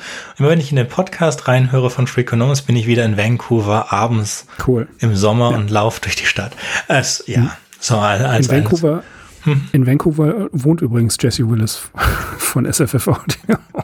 Aber kommen wir zurück zum, ähm, ja zur, zur Rache des Kosmonauten, zu Tiger Tiger, zu The Burning Man, eben zu The Stars My Destination. Der, der Titel ist ja schon interessant. Ähm, du weißt, wo das herkommt. Ne? Das ist so ein, ein ähm, populär in, in England und in den Vereinigten Staaten gewesen, dass man so kleine vierzeilige Gedichte geschrieben hat. Mhm. Wie heißt man, wo kommt man her und äh, wo geht man hin? Und mhm. Galifoil sagt ja am Anfang, Galifoil is my name, and Terra is my nation, Deep Space is my dwelling place, and Death my destination. Und zum Schluss, bla bla bla, und dann The Stars my destination. Und das allerdings kommt tatsächlich von John Whiteside Parsons, der ähm, ähm, ein ja, Vorbereiter der, der Raketenwissenschaft ist, kann man sagen. Der hat 1943 gesagt, uh, Rocketry may not be my true will, but it's one, it's one hell of a powerful drive. ich glaube, ich das schon gehört. Ja, genau. With Thelema as my goal and the stars my destination and my home und so weiter. Das ist also ein direktes Zitat von ähm, dem Raketenwissenschaftler John Weisheit Parsons. Was ich damit sagen will, ist eigentlich jetzt nicht, guck mal, es ist ein bisschen Name-Dropping, denn das Jaunton beispielsweise, der, derjenige, der das Jaunton durch Zufall erfunden hat, heißt Charles Ford Jaunty. Und das ist natürlich von Charles Ford, diesem, ähm, ja, diesem, diesem was, was kann man sagen? Das, das ist so ein äh, ganz bekannter Name gewesen. Der hat eben diese ganzen okkulten und seltsamen Sachen aufgespürt und darüber Bücher geschrieben, die sehr, sehr populär waren. Das ist jetzt kein Name-Dropping, sondern es ist ein Zeichen dafür, wo Alfred Bester diese ganzen Ideen her hat. Na, also der zieht es überall her. Ähm, ja, natürlich, äh, der Graf von Monte Cristo ist hier Hauptpate, aber auch in der Art und Weise, wie die Rache durchgeführt wird, steht natürlich, und er wird zwei oder dreimal zitiert, auch Shakespeare im Hintergrund. Na, mit diesen ganzen Verästelungen und wer gegen wen und so weiter. Auch das ist ganz interessant. Dann ähm, die Entstehungsgeschichte, wir haben es ja gesagt, hier diesen Artikel über den Soldaten da ähm, gelesen hat, der mhm ich glaube, 144 Tage auf diesem Schiffswrack überlebt hat. Ja. Also er, ne, der packt alles da rein und es gab mal, weiß nicht welcher Kritiker das war, der hat gesagt, ähm, jemand wie Brecht macht aus einer Szene von Beckett macht der ein ganzes Theaterstück bloß aus einer Szene. Und es ist tatsächlich so, wenn man Alfred Bester auseinander nimmt, manche Leute machen aus einer Idee einen ganzen Roman, da packt er 100 von in sein Buch rein. Mhm. Was ich ganz nett fand, das hatten wir nicht erwähnt. Also der Herr, der mit dem Nachnamen irgendwas mit Jaunt hieß, dann kam das Jaunting. Und mhm. ähm, wir haben dann auch später, dass Galifoil sagt, äh, du, du zu jemand anderem, du machst aus meinem Namen ja genauso etwas wie, wie, wie Jaunt für Jaunting oder Lynch für Lynching und da war noch mhm. irgendwas, also das behauptet, dass die Person, die zum ersten Mal gelyncht hat, dass die ja Lynch mit Nachnamen hieß. Aber, Lynch. Ja, genau. Nein, und, nicht. Na, ja. Das ist zu lange her, zu lange her. Und er heißt ja Foil, also Fool, also, mhm. also. Genau. genau. Ja, das ist nett, das ist so eine Simplicissimus-Anleihe auch. Mhm. Ähm, ja, ist viel mehr drin, als ich gedacht habe. Es ist jetzt mhm. schade, dass äh, Jürgen sich das anhören muss, ohne zu sagen, wie schlimm er das findet. Ja. Oder ich weiß es gar nicht. Ich kann es ja. ehrlich gesagt nicht einschätzen. Ich mhm. finde es schade, dass es so an einem vorbeigegangen ist. Also ich muss auch sagen, es ist so eine, von den eigenständigen Büchern und ich mag es mhm. ja, deswegen lese ich ja gerne Kurzgeschichten, weil es so verdichtet ist. Also ähm, er hat wirklich die, die, die Sachen rausgestrichen und es ist sehr, sehr, sehr viel äh, Zeug drin. Gut, Frauenbild ist nicht toll. Ja, unser. Das ist 50er Jahre. Aber ja. guck mal, Olivia Pristine zum Beispiel. Ne? Mhm. Die ist, die ist ihm ebenbürtig. Na, also das, das ist ein, ein, ein Verhältnis zwischen den beiden, das ähm, mehr als ausgeglichen ist. Aber sie ist ja auch ein totaler Freak. Das ja. kommt ja auch hinzu. Also wir haben ja auch keine groß, also in den Hauptdarstellern haben wir, in den Hauptcharakteren, in den Hauptfiguren haben wir keine großen Sympathieträger. Nee, überhaupt nicht. Nee. Ja, ähm. also der Foil ist ein Anti-Held. Mhm. Ja, definitiv. Und, Und äh, das, ja. Ich, bin, ich mochte ja Weinberg sehr gerne. Habe ich ja mhm. auch dann, äh, weil er irgendwo in einem Nebensatz mal aufgetaucht ist, in einer Kurzgeschichte, glaube ich, das war auch bei ähm, Reading Short and Deep. Da mhm. haben sie ein satirisches Werk durchgegangen und da wurden halt Autoren, ich glaube, das, ich weiß gar nicht von wem, doch, doch, es war von, von Heinlein aus der Eigenperspektive geschrieben, satirisch über sich selbst. Und dann hat er sich halt verglichen mit anderen Autoren, die besser sind als er. Wenn ich es jetzt richtig zusammenbekomme, der hat Weinlein dann halt auch äh, genannt. Und ich dachte, Weinlein habe ich noch nie gehört. Und dann halt, der hat nur 18 Monate publiziert und äh, die Lotusesser und so ein paar andere Sachen. Und da ist es genauso. Da verlieben sich die Leute ja auch ah, sofort und es ist so absolut so, übertrieben und so spannend. Darum geht's auch gar nicht. Das ist nicht, das mhm. ist nicht der Punkt. Aber das haben wir hier auch. Ein sehr interessantes Frauenbild. Schiller ist ja auch so jemand bei bei den Räubern. Schiller hat ja auch keine Ahnung von Frauen, aber das, das war nicht mal die 1950er, das war noch früher. Ja. Das, war, das war ein paar Jahre früher. Ja, ein paar Jahre. ja. Ja, wir gucken mal mit Goethe. Goethe hat dann mehr Ahnung von Frauen gehabt. Sorry, wir gehen total auf das Rail. Ist schon ja. richtig.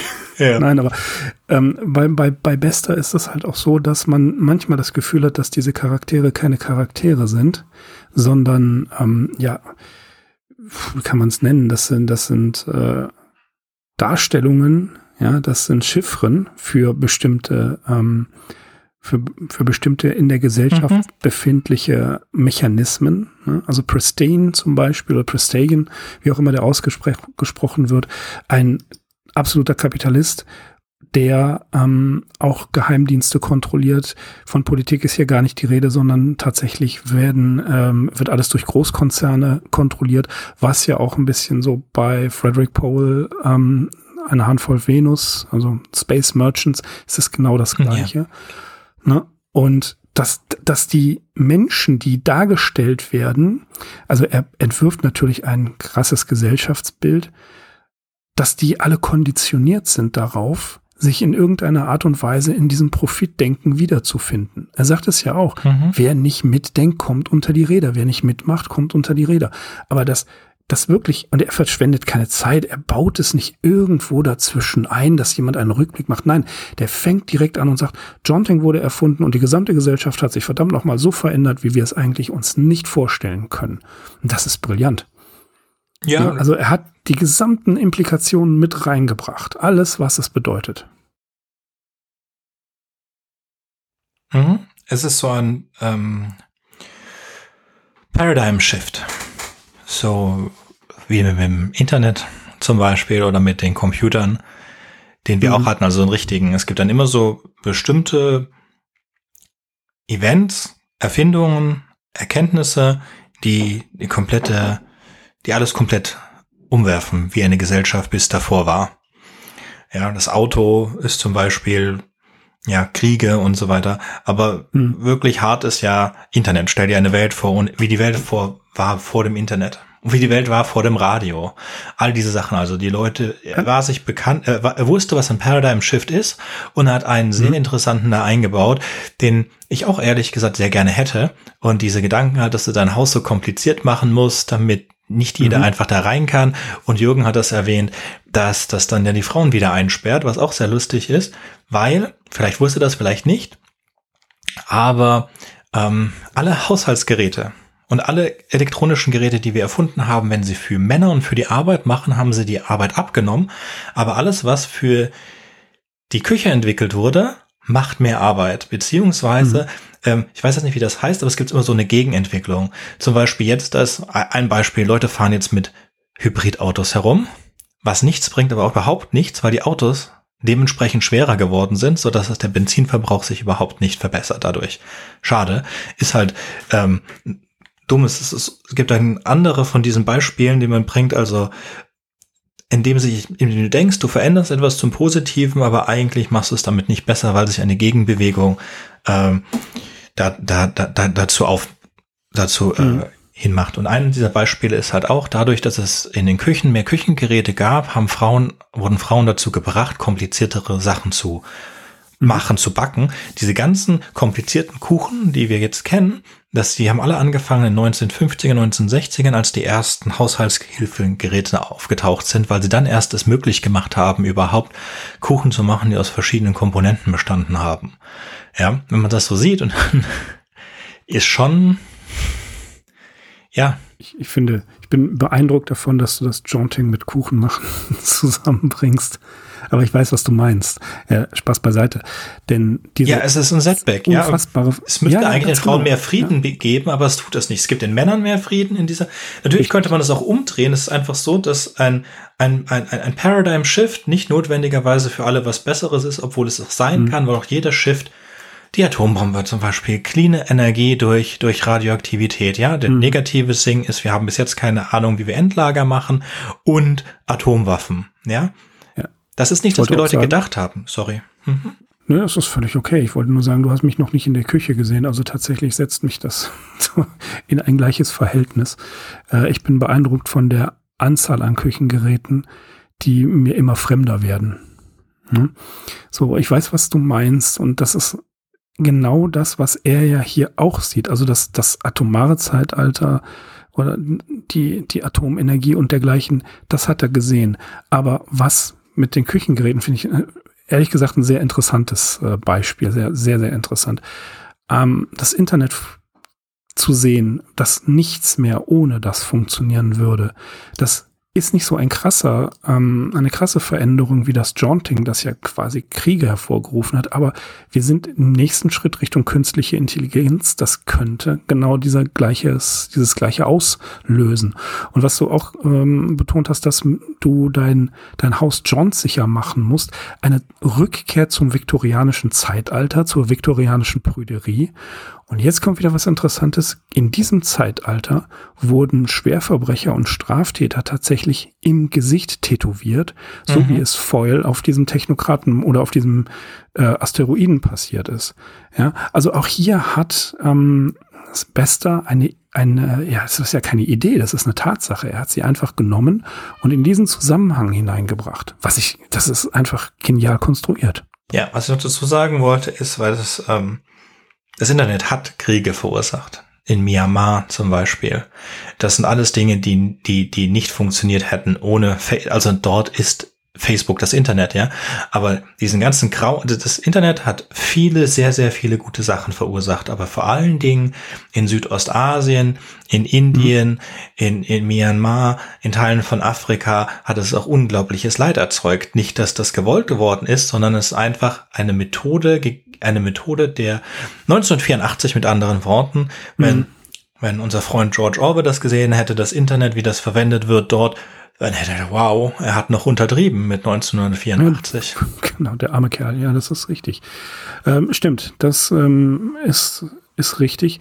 Und ich glaube auch, dass, sagen wir mal, die gesellschaftliche Veränderung, die durch den massiven Gebrauch von Social Media in den Ja. letzten zehn Jahren passiert ist, ja, das ist Krieg auf eine subtile Art und Weise. Ne, Also es ist kein, es ist kein heißer Krieg mehr, es gibt keine Kommandogrupps mehr, sondern es wird auf eine subtile Art und Weise geführt. Wobei, wenn du jetzt durch die YouTube Shorts gehst, hast du eine Menge Idioten, die man früher einfach nicht wahrgenommen hat, Mhm. weil sie einfach nicht, sie war nicht präsent genug. Also ich, Und mhm. Das ist tatsächlich ein, ein, ein totaler Irrsinn. Das Internet sollte einen Führerschein haben. Ich weiß, dass das sehr konservativ klingt, aber ähm, es ist einfach zu viel Müll unterwegs. Ich habe ja aufgegeben schon lange. Ich habe ja nichts. Also ich habe ja nur theoretisch, also ich habe, ich hatte Facebook fünf Jahre lang nicht offen und hatte denen natürlich gesagt, sie sollen alles nach sechs Monaten löschen, was sie nicht getan haben, by the way. Und ich musste es dann irgendwann mal mich anmelden, weil ich in so ein Forum reingucken wollte und habe festgestellt, hey, ich habe noch immer 500 Freunde und alles ist noch genauso da wie vor keine Ahnung, als ich mich das letzte Mal ausgeloggt habe, da gab es noch StudiVZ und Link, äh, ähm, wie die ganzen anderen Dinge heißen. MySpace ist ein StudiVZ, also MySpace, glaube ich, habe ich keinen Account. Aber egal, also ich habe mich aus dem so Social Media ähm, ausgeloggt. Ich habe natürlich TikTok und Twitter mal kurz ausprobiert und Instagram und so. Ich verstehe es nicht. Ähm, ich weiß aber, dass meine Cousinen, ähm, Quatsch, doch meine Nichten und mein Neffe, die, die sind total auf TikTok unterwegs oder so. Also für die ist sogar Insta, meine Frau mag Instagram und so weiter. Ähm, ja, für mich ist das nichts. Ich verstehe aber, ich habe da eine interessante Analyse zugesehen, warum das äh, so ist, weil einfach zu viel Content da ist. Also dass wir jetzt immer mehr Mhm. auf Kuration von AIs, äh, KIs angewiesen sind, einfach weil der Content zu schnell wächst. Wenn man das Beispiel, was ich gebracht habe, 2007 wurde jede Minute sechs Stunden auf YouTube hochgeladen. Ja, super. Jetzt wird Mhm. jede Minute ähm, 500 Stunden hochgeladen. Und Das es Irrsinn. genau. Und diese Shorts sollen das erlauben. Und es gibt natürlich, ähm, YouTube arbeitet jetzt damit, dass Videos automatisch zusammengefasst werden können. Die Untertitel, äh, YouTube-Videos, also das ist jetzt seit einem Jahr oder so, haben alle YouTube-Videos Untertitel in jeder Sprache. Es ist äh, Mhm. genial, was man so alles hinbekommt, aber der Content, ja, es Aber ist, wie, wie entspannt ist es doch, sich mit einem Roman von Alfred Bester auseinanderzusetzen, der eine katastrophale gesellschaftliche Entwicklung zeigt, mit Ausprägungen wie ähm, der, der Sekte auf dem Mars, die, wie, wo die sich alle, ähm, der, heißt es, Klotzki-Sekte, wo die sich alle Sinneswahrnehmung kappen lassen und dann letzten Endes doch betrogen werden. Oder Orwell, der sein Geld damit verdient, dass Leute von Krankheiten besessen sind und sich infizieren möchten und so weiter. Das ist ja, ähm, wie Ursula K. Le Guin gesagt hat, Science Fiction extrapoliert das, was jetzt da ist ja, und ne, zeigt einen der möglichen Wege in die Zukunft. Das hat Alfred Bester gemacht, das haben seine Zeitgenossen gemacht. Und um jetzt den Sprung in, unser, in unsere Zeit zu bringen, ich habe große Schwierigkeiten damit zu verstehen, was jetzt noch Science Fiction machen kann. Ich bin ein großer Verfechter der Science Fiction, das weißt du. Aber ähm, teilweise werden wir von der Entwicklung ja schon überholt. Ja? ja, also, wie gesagt, ich finde das eine gute Analogie, das Johnson für das Internet. Weil es, Mhm. äh, wie gesagt, das ist eine gute Analogie für ein, Per- äh, für ein Paradigm Shift. Wir können jetzt natürlich noch Mhm. mal so eine Geschichte schreiben, aber die Geschichte zeigt eigentlich perfekt, wie ein Paradigm Shift, was der macht, wie es alles verändert, wie es einen kompletten Setback gibt und wir haben das ja auch jetzt schon. Mhm. Und es gibt immer diese Gegenbewegung. Es gibt die, generell wird die Gesellschaft immer progressiver, aber es gibt natürlich immer Gegenbewegungen. Und jetzt sind wir wieder in so einer, so einem Auf- und Ab-Gegenbewegung, gegen die man gegensteuern muss. Und das haben wir halt auch in dem Roman drin. Es ist schön, dass es damit endet, dass die Menschen dieses Limit, also sie befreien sich auch von dem Limit des Jaunten nur dahin zu jaunten, wo man es weiß, was natürlich dann noch komplett andere Probleme dadurch gibt, dass sie dann überall hin jaunten können. Was die absolute Freiheit bedeutet natürlich auch die absolute Gefahr, dass diese Labyrinthe in den Häusern ja auch nichts mehr bringen, wenn du einfach dahin jaunten kannst. Zu einem anderen Aber es bleibt- Planeten. Es bleibt aber offen und das finde ich das Interessante. Also Bester lässt uns hier die Möglichkeit, selbst zu spekulieren, was das bedeuten kann. Denn ähm, dann zählt ja quasi in dieser totalen Freiheit, die auch ein totales Risiko ist, zählt ja gar nichts mehr. Und interessant ist, dass äh, Foyle ja ganz im Sinne der Science Fiction mehr durch einen wissenschaftlichen Weg dorthin gelangt, als dass irgendeine Divine Intervention passiert. Also es gibt keinen Gott, es gibt keine größere, mhm. zumindest sagt das nicht, ja. Also es gibt keine, keine andere Entität, die, die das zulässt, sondern tatsächlich entsteht das aus dem Menschen selbst heraus. Und dieses Py, Pyre, Pyre E, also diesen Sprengstoff, den alle haben wollen, der wie ein MacGuffin ist. Das muss man, das finde ich halt auch ein wahnsinnig tolles Sinnbild. Das ist ja ein, es geht, glaube ich, um 20 Pfund von diesem, von diesem mhm. äh, Stoff. Ne? So, und er verteilt das ja über die ganze Welt, um seine Experimente damit zu machen. Und symbolisch sagt Pristane, und es ist ja auch so, dieser Stoff kann nur entzündet werden durch die Kraft der Gedanken. Ja, also das ist auch eine große Symbolik, die dahinter steckt. Ja, ja. Ja, es gibt, ich habe lange aufgehört, South Park zu gucken, aber in einer der frühen Episoden gibt es dieses Experiment, dass sie eine, eine Maschine, eine Suchmaschine haben, die wirklich alles über jeden weiß. Und das ist etwa das, was wir ja auch hatten. Du hattest die komplette Freiheit des, der Bewegung. Ja, es gibt ein, ähm, ich bin gerade fertig mit dem ersten Buch von der Terra Incognitas Reihe, das heißt äh, To Like Lightning. Und das ist auch eine, eine Zukunft, in der ähm, es etwas ähnliches gibt. Und zwar gibt es einfach Autos, die sich sehr, sehr schnell bewegen. Das heißt, man kann eigentlich überall auf der Erde leben. Das ist ganz ähnlich wie mit dem Jaunting. Und was dort halt passiert ist, ist, dass Staaten abgeschafft worden sind. Weil was bedeutet es schon, wenn ich in Nordamerika ähm, aufstehe, aber in Singapur oder in China zur Arbeit gehe und dann zum Mittagessen in Australien bin und so weiter, weil ich kann mit dem Auto überall hin. Dasselbe macht das Jaunting auch, halt äh, durch Teleportati äh, Teleportation und beziehungsweise durch Jaunting und in ähm, To Like Lightning es sind halt Autos, die so die in einer Stunde oder so um die ganze Welt rumfahren können. Ich glaube, auch da hatte haben wir einiges bei ähm, Philipp Kiddick Mhm. Ja, wir hatten ja auch da ja. diese, diese Geschichte mit diesem, diesem Teleporter und dann der, der, der, diesem zurück in der Zeit gehen und dann ein bisschen wie Jesus sein und so weiter. Es gibt da auch verschiedene Sachen. Das ist alles. Skull war das, glaube ich. Genau. Oder das Skull, nur das Skull. Ja. Genau, das wirst du in der, in der Zeit zurückzugehen. Ja, das ist, äh, es wird auf jeden Fall, würde die Menschheit komplett verändern in, in, in dieser Art und ganz anders. Ich glaube auch hier in diesem Geschichte, in Tiger Tiger gibt es ja keine Nation mehr. Es gibt nur noch die Konzerne. Mhm. Und auch das ist, ähm,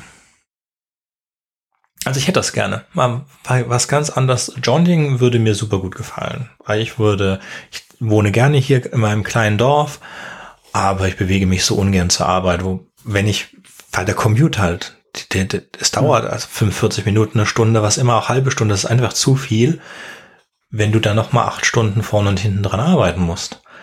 Ja, dann hm. Homeoffice ist, ist, ist nett, ja. aber halt nicht, du willst eigentlich doch schon mit den Leuten in die Augen gucken. Es ist immer zehnmal besser. Also wenn, wenn du es vermeiden kannst, eine E-Mail zu schreiben, stehst du, also das zweitbeste ist, die Leute anzurufen, aber das Beste ist einfach aufzustehen, rüberzulaufen und sagen, komm, was sollte das eigentlich, ja, bevor ich jetzt fünf E-Mails hin und her schreibe. Hm, das ist ja. das, was mir mir beigebracht hat, was ich auch absolut finde, ist das absolut Beste, was du tun kannst. Du kriegst eine E-Mail, du antwortest einmal. Wenn es sich dann nicht geklärt hat, stehst du auf, gehst zu den Kollegen der Kollegin und sagst, okay, lass uns das klären. Zum, und dann schreibst du die E-Mail danach. Mhm. In dieser Kommunikation, in dieser Verwendung von Sprache ja durchaus mehr Missverständnisse entstehen, auch durch die Zeitverzögerung. Ne? Als wenn du es tatsächlich mit den Leuten besprichst, genauso wie du es gerade beschrieben hast. Ja, und weil du hast halt auch sehr weniger Ebenen. Du schreibst komplett, also könntest noch Smileys und so weiter mhm. hinzufügen. Wenn du mit jemandem telefonierst, dann hast du noch deine Stimme, dein, dein, dein ganzes Timbre da drin. Mhm. Äh, sprichst du schnell, bist du aufgeregt, bist du nervös und so weiter. Aber wenn du, wenn du wirklich jemanden ins Gesicht guckst, also zum einen mal sind meiner Erfahrung nach Leute viel netter, je persönlicher man zu ihnen ist. Und es ist am einfachsten, irgendjemand einen bösen Kommentar unter ein Video zu geben oder ja. äh, so oder jemand eine Mail zu schreiben. Aber dann wirklich zu jemandem hinzugehen, sich hinzusetzen und sagen, eine Hand zu geben und so. Und dann jemanden irgendwelche dummen, bösen Sachen ins Gesicht zu sagen, das ist mir noch nicht passiert. Ja, das sind die Leute viel, viel netter und man kann auch diese ganzen Sachen viel einfacher aus dem Weg räumen. Ja, das, das, das kenne ich aus meiner Branche auch. Da wird immer über andere geredet. Und ich sage dann immer, ich pflege dann immer zu sagen, immer wenn du Mut hast, dann komm doch direkt zu mir. Kommst du nicht, hast du keinen Mut. Dann brauche ich dich auch nicht ernst nehmen. Ist ganz einfach. Mhm. Um, äh, was ich bei The Stars My Destination auch so interessant finde, ist Foyle selber, wie er sich entwickelt. Getrieben aus Rache. Also mhm. er vegetiert in diesem Container, den ich mir immer versucht habe vorzustellen, in dieser Art Wandschrank vor sich hin, hält da, glaube ich, immer einen Hammer fest, damit er irgendwas hat, woran er sich festhalten kann. Und wie das nachher am Ende rauskommt, dass er eigentlich nur ein Lockvogel ist und aus genau wie John T. selber aus, äh, aus einer Not heraus, aus einer lebensbedrohlichen Situation plötzlich 600.000 Meilen ge gejauntet ist, ist das ja der zweite tatsächlich im wahrsten Sinne des Wortes Sprung der Menschheit ist, der die gleiche Entwicklung, die gleiche totale Auflösung gesellschaftlicher, politischer, geografischer Grenzen und auch religiöser, philosophischer, spiritueller Grenzen damit beginnt das Buch und damit endet das Buch auch mhm. und nimmt quasi den, den Next Level einen Schritt höher, einen Schritt schwieriger äh, vorweg oder mhm. stellt ihn dar. Na, also auch, auch Foyle zeigt diese Entwicklung äh, von einem primitiven Menschen, na, also von einem Höhlenmenschen sozusagen, so wird er ja auch charakterisiert, ähm, langsam die Evolutionsstufe durch Education, also sprich äh, in dem Gefängnis wird er ja ähm, wird er erzogen.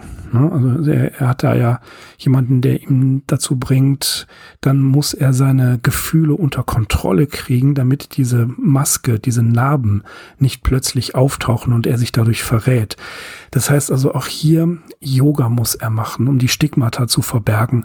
Also wieder eine Evolutionsstufe, nicht den reinen Atavismus, den, die reine Brutalität rauskehren, sondern um sein Ziel zu erreichen, muss er sich ständig, ständig weiterentwickeln, muss das Spiel beherrschen, eben ähm, verschiedene Masken aufzuziehen, bis er dann am Ende ist und das ist ähm, ja wie fast wie bei der Truman Show oder wie bei vielen anderen ähm, Geschichten.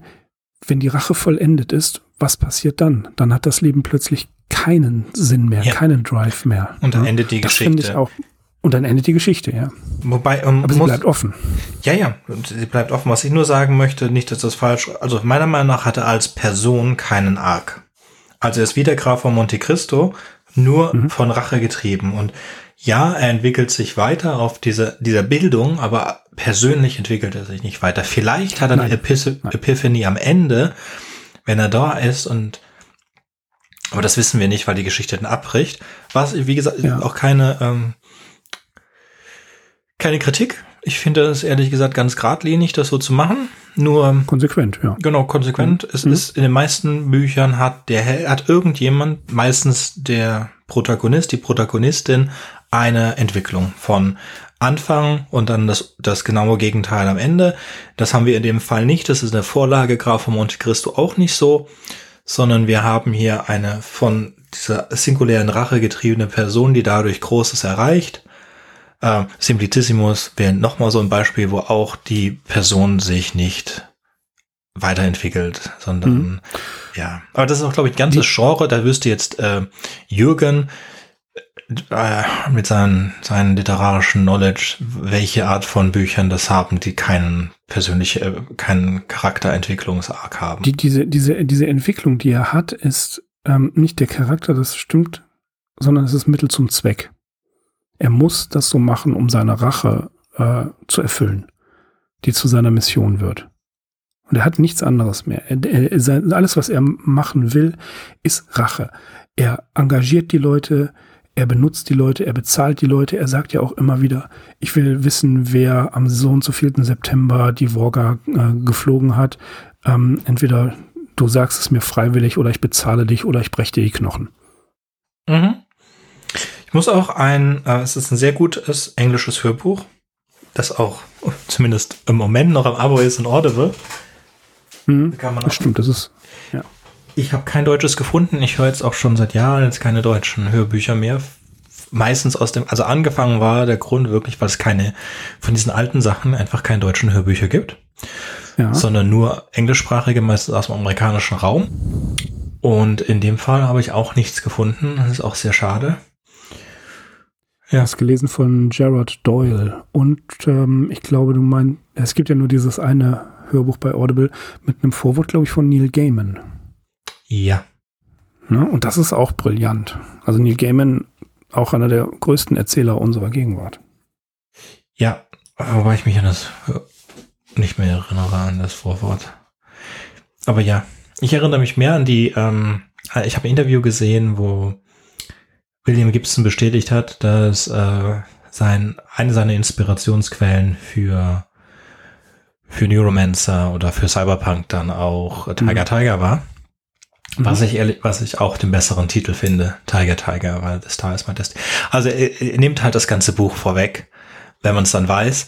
Und ich weiß nicht, Tiger Tiger gefällt mir besser. Also von all den vier Titeln, unter denen dieses Buch veröffentlicht wurde, gefällt mir Tiger Tiger am besten. Okay, also ich finde tatsächlich äh, The Stars My Destination, wahrscheinlich weil ich es auch unter diesem Titel kennengelernt habe. Es ist möglicherweise sowas. Aber ähm, Tiger Tiger auf das Gedicht natürlich von Blake zurückzuführen mhm. und das ja die Wildheit ausdrückt. Ne? Und die, diese Wildheit ist ja in, in Foil, ähm, ist ja in Foil drin. Und daher kommt ja unter anderem der Titel dann natürlich auch dieses, dieses Burning Man Motiv. Mhm. Ja, also dass, dass der, dass plötzlich er sich selber sieht, wie er brennt das ist ja auch brillant gelöst, finde ich, dass er am Ende dann ähm, zurückspringt und dadurch erst dieses Jaunten durch die Zeit auch ähm, quasi, ja, erfinden kann man ja nicht sagen, sondern dass er es auslöst. Mhm. Was eine gut angedeutete, äh, ist es schon irgendwie eine DOS Machina? Mm, ja, kann man so sagen. Ja. ja. Also sich selbst, also es ist auch eine self-fulfilling prophecy, würde ich sagen. Ja. Was mir gut gefällt daran ist, dass wir hier, beziehungsweise was man an der Konzeption oder an dem Aufbau hat, wir haben die, wir haben die Graf von Monte Cristo Geschichte in der Mitte, umkapselt halt von der Jaunting Geschichte. Das heißt, man mhm. könnte auch den Anfang, den Prolog mit dem Jaunting weglassen und das Ende. Und man hat trotzdem eine Graf von Monte Cristo Geschichte. Mhm. Und wir haben den Anfang des ersten Kapitels, das eine sehr starke Kurzgeschichte gegeben hätte, alleine von der Bildgewalt, also alleine dafür, wenn es jetzt alles andere euch nicht interessiert, aber dieses Überleben auf dem Schiff, das ist eine sehr, äh, reicht schon alleine aus. Also, also es ist schon eine sehr gute Kurzgeschichte an sich selber. Man könnte das zu jeder Zeit beenden, bevor er da rauskommt und sich dann wirklich aus seinem Gefängnis äh, herausgräbt. Und es wäre eine sehr schöne Kurzgeschichte. Und dann haben wir diese ganz netten Episoden mit dem Zirkus, mit dem Asteroiden, der, der Wissenschaftler mit den Gesichtstattoos, das Gefängnis.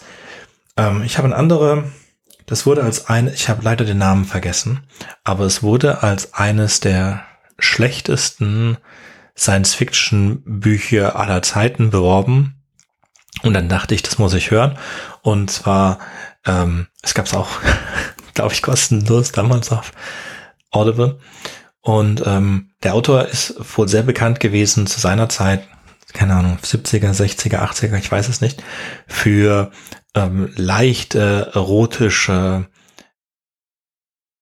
Young Adult Fantasy Bücher. Also Young Adult Fantasy Bücher mit einem ähm, keinem, keinem Sexappeal, aber so, so ein bisschen dirty und als irgendwas, was man heute jetzt nicht mehr veröffentlichen könnte.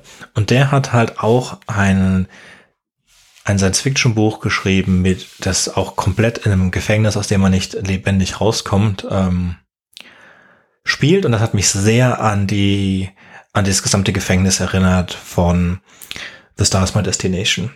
Mhm. Ähm, nur noch mal auf elf gedreht. Aber es ist keine, wirklich keine Empfehlung. Es ist ganz schlecht. Wenn ihr rausfindet, wie das Buch heißt, nicht, absolut nicht lesen. Äh, weil wenn du das durch, wenn du es durch hast, hast du gedacht, okay, was habe ich jetzt eigentlich gehört? War das von Anfang bis Ende Kannibalismus? Und dann denken, ja, das war von Ende bis Anfang Kannibalismus. Und das war, ist das kleinste Problem an dem Buch. Aber egal, es gibt, ähm, ist hier sehr, sehr, sehr viel Symbolik drin und auch, was man im Nachnamen von Gallifreul hören kann, ist, ist, man weiß nicht, wie wahr es ist. Man kann das alles als, als wahre Münze, als bare Münze nehmen und dass die Geschichte wirklich so passiert ist. Man kann es aber auch alles als äh, Analogie auf andere Ereignisse in der Gegenwart und in der Zukunft sehen oder ähnliche Dinge, die passieren können oder passiert sind. Hm. Wie gesagt, hm. Internet, Atomzeitalter hatten wir schon ja. genannt. Industrialisierung, äh, ja. Ja, der Roman ist 70 Jahre alt und wenn man jetzt ähm, diese die Namen der der reichen Clans, die dort auftauchen, wenn man die gegen die Musks und die Bezos und so weiter und austauschen würde, das wäre genau das gleiche Spiel. Ja, das ist, das kann man vielleicht angereiten, dass er da nicht genügend Voraussicht gehabt hat, dass ähm, es da mehr, dass da neuere Namen gibt. Und dafür, ja, das ist so, ein, so eine Kleinigkeit. Ja, das, das, das, das würde ich ihm nicht ankreiden, sondern das war ja für sein Publikum einfach nachvollziehbarer. Ne? Wenn du das heute machst und in 20 Jahren oder sagen wir mal 30 Jahren, da weiß dann auch vielleicht keiner mehr, wer Steve Jobs war oder nur wenige wissen das. Äh, das finde ich ist äh, okay, da, darüber kann man locker hinwechseln. Ja. Man kann es ja austauschen. Ne? Also es ist, es war ja der Punkt in der ersten Staffel von StarCraft Discovery hieß es, wo ich gedacht habe, ne, jetzt habt ihr mich verloren als der Böse, der sich als, als böse Captain herausgestellt hat, dann gesagt, möchten Sie in der Zukunft erinnert werden wie bla bla bla und Elon Musk? Dann habe ich gesagt, nee, garantiert nicht. Mhm. Ich will nicht zu erinnern werden. Das war halt so schlechte Schreibe. Und äh, deswegen sollte man sowas halt nicht machen. So Bezüge auf Leute nur, wenn sie auch schon ganz sicher tot sind und man ziemlich sicher ist, dass man ihren Impact anständig einschätzen kann. Oder und ihre Anwälte. Und ihre Anwälte. Oder man verdreht es dann wirklich. Ich glaube, ich hatte ähm, ja, also man, man ja, wenn wir einen Erzähler haben und dem wir nicht vertrauen können, geht das auch alles. Aber wenn wir einen Erzähler haben, dem wir vertrauen, einen objektiven Erzähler oder einen wahrhaften Erzähler, der uns nicht belügt, dann, ja, weiß nicht, würde ich nicht machen. Aber du hast mit einem, hm. eins hast du vorhin gesagt, was ich ganz interessant finde, ist eigentlich, was will Science Fiction noch erzählen, was er nicht schon längst erzählt hat? Und das gerade ist auch meine Frage als Autor. So viel von dem, was diese Autoren geschrieben haben, sei es Ursula K. Le Guin oder Alfred Bester oder ähm, ich, Philipp K. Dick, Frank Herbert und vor allen Dingen die Leute, an die man sich nicht mehr, die, die man eigentlich erinnern müsste, aber es nicht mehr erinnert, wie ein ähm, wir haben auch schon über Robert Shackley gesprochen und seine Geschichten. Ja, oder Theodore Sturgeon. Was ist da noch? Die, die, die, die, die großen, ja. die großen Geschichten sind erzählt. Wir haben mhm. sicher, wir haben noch viele in der, in der Hard Science Fiction. Wir haben wirklich darüber reden können, wie es weitergeht. Wir, deswegen sind ja so Leute wie, ähm, Liu Chin, die drei Sonnen und so weiter was ganz Besonderes, die einen ganz anderen Blickwinkel auf diese alten Geschichten bringen, was ganz ja, Neues schreiben. Das ist ganz wichtig zu sagen, dass äh, wir haben uns auch mit einem solchen Autoren, den ich sehr schätze, beschäftigt, nämlich mit Ted Cheng. Mhm. Ja. Ne, der das ja auch macht. Also er, er nimmt die Symboliken, er nimmt die Topoi und so weiter und setzt sie in einen ganz neuen Zusammenhang. Und da muss man erstmal hinterherkommen. Oder schau dir Thomas Ligotti an der den Horror auf eine andere Definition gebracht hat. Also beispielsweise, wenn Stephen King, H.P. Lovecraft und Kafka zusammen ein ein Homunculus bauen würden. Das wäre sowas wie Thomas Ligotti, der das voll, also sprachlich und inhaltlich in eine völlig andere Dimension. Der sagt mir gar nicht. Schickst du mir mal einen, was, mhm. dann tut es auf meine Hörliste, dann setze ich das auf meine Hörliste. Ja, ich, ich notiere mir das mal. So, also Thomas Ligotti ist ebenfalls ein Ausnahmetalent, was das angeht. Der ist wahnsinnig schwierig zu lesen und zu hören im englischen Original, aber ähm, das ist schon sehr, sehr strange. Ähm, was ich da, was du gerade schon angedeutet hast, das finde ich sehr wichtig. Ja, das kann sein, dass wir auserzählt sind. Ich glaube das noch nicht. Wir können uns viel mehr vorstellen, was vor 30 Jahren absolut noch gar nicht denkbar gewesen ist. Aber dann haben wir halt auch so Sachen wie Snow Crash oder eben weit vorher Neuromancer oder Black Tickets. Das ist ja alles Cyberpunk. Also angefangen von mhm. Black Tickets über Festung 10 bis hin äh, zu Neuromancer und dann nochmal richtig einen draufgesetzt von Neil Stevenson, der das Ganze nochmal unfassbar erweitert hat. Also du siehst, Neuromancer war da. Man dachte, okay, Cyberpunk ist jetzt so im Abklingen und dann kommt Neil Stevenson und baut eine völlig neue Dimension dazu. Und das, glaube ich, ist auch von uns aus möglich, Horror wird immer Horror bleiben, Science Fiction wird immer Science Fiction bleiben, aber der Standpunkt, den du einnimmst, der ist ein anderer. Oder der wird sich verändern. Der wird zwar vielleicht das gleiche Thema nehmen. Na, ich habe ja schon äh, ähm, den Kollegen hier zitiert, wie heißt er? Äh, Rob Shelsky, der sagte Steal an Idea. Das ist sozusagen das Motto seines Schreibratgebers, Steal an Idea. Und dann nimmst du aber diese Idee und interpretierst sie in deinem aktuellen historischen Zusammenhang. Und da kommt was Interessantes bei raus. Das mag vielleicht alles schon mal da gewesen sein. Der ähm, Michael Ivoleit sagt ja, der schreibt einen wunderbaren Essay über die Science-Fiction-Kurzgeschichte als ein, als eines der absoluten Standbeine der Science-Fiction. Der sagt auch, jetzt wollen wir es mal zusammenzählen, als er den Essay geschrieben hat vor 10, 15 Jahren, dann meinte er, es gibt bestimmt um die 80.000 Kurzgeschichten, das kann kein Mensch mehr erfassen. Aber das ist auch nicht schlimm. Du erwischt eine, die dir gefällt oder die wird dir gezeigt oder die wird dir gesagt, so wie du das ganz zu Anfang geschildert hast. Und dann hast du einen neuen Standpunkt. Und deswegen glaube ich, ja, wir haben viel mehr, was wir uns vorstellen können. Es ist immer weniger absurd, aber ein anderer Geist oder eine andere Analyseeinheit, ein anderes Gehirn sieht das anders und eröffnet dir hier vielleicht noch eine neue Form der Erkenntnis. Und das finde ich das Spannende. Also ich bin noch nicht pessimistisch genug, um zu sagen, es lohnt sich nicht mehr Science Fiction zu schreiben. Ja, aber mir müsste was einfallen. Meine Frage ist ja, wie okay, komme ich gut. auf die, wie komme ich ja auf die wie Liste auf die der Idee? 100? Nein, wie komme ich auf die Liste der 100 besten Bücher? Du möchtest auf die Liste der 100 besten Bücher. Warum sollte ich, Mirko, warum sollte ich schreiben? Ich falsch verstanden. Warum sollte ich schreiben? Nein. Also ich ja, mache ja Podcast ich, gerne und so weiter und habe auch mhm, vor, mhm. einer der mein Haupthobby ist das Schreiben und es geht in diesem tollen mhm. Podcast Writing Excuses und Podcasting ist brillant, so, brillant, brillant. Ja, aber Podcasting ist so einer meiner Writing Excuses. Ähm, eigentlich sollte ich schreiben. eigentlich ist das so, steht das bei mir so ganz fett auf dem Monitor. Eigentlich solltest du schreiben. Was tust du? Produzierst drei Podcasts und machst Fotos und baust zu Hause alles mögliches Zeug und wenn du gerade nicht ja. genügend Arbeit auf der Arbeit hast, dann schmeißt du dich in das nächste Projekt, aber eigentlich tust du das doch alles nur, weil du nicht schreiben willst. Also ich habe dazu eine Theorie. schon, ja, aber genau. Ich habe dazu eine Theorie. Mach. Und zwar, die ist, die ist ganz einfach.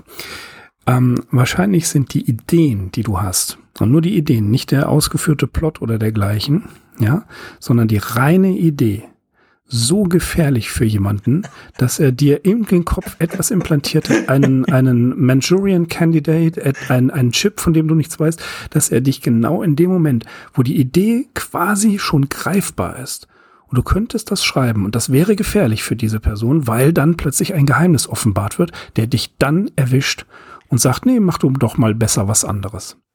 Nee, ich glaube, irgendwie das ist dann schon so wie unserem Autoren hier. Ich ob meine Idee nicht gut genug ist.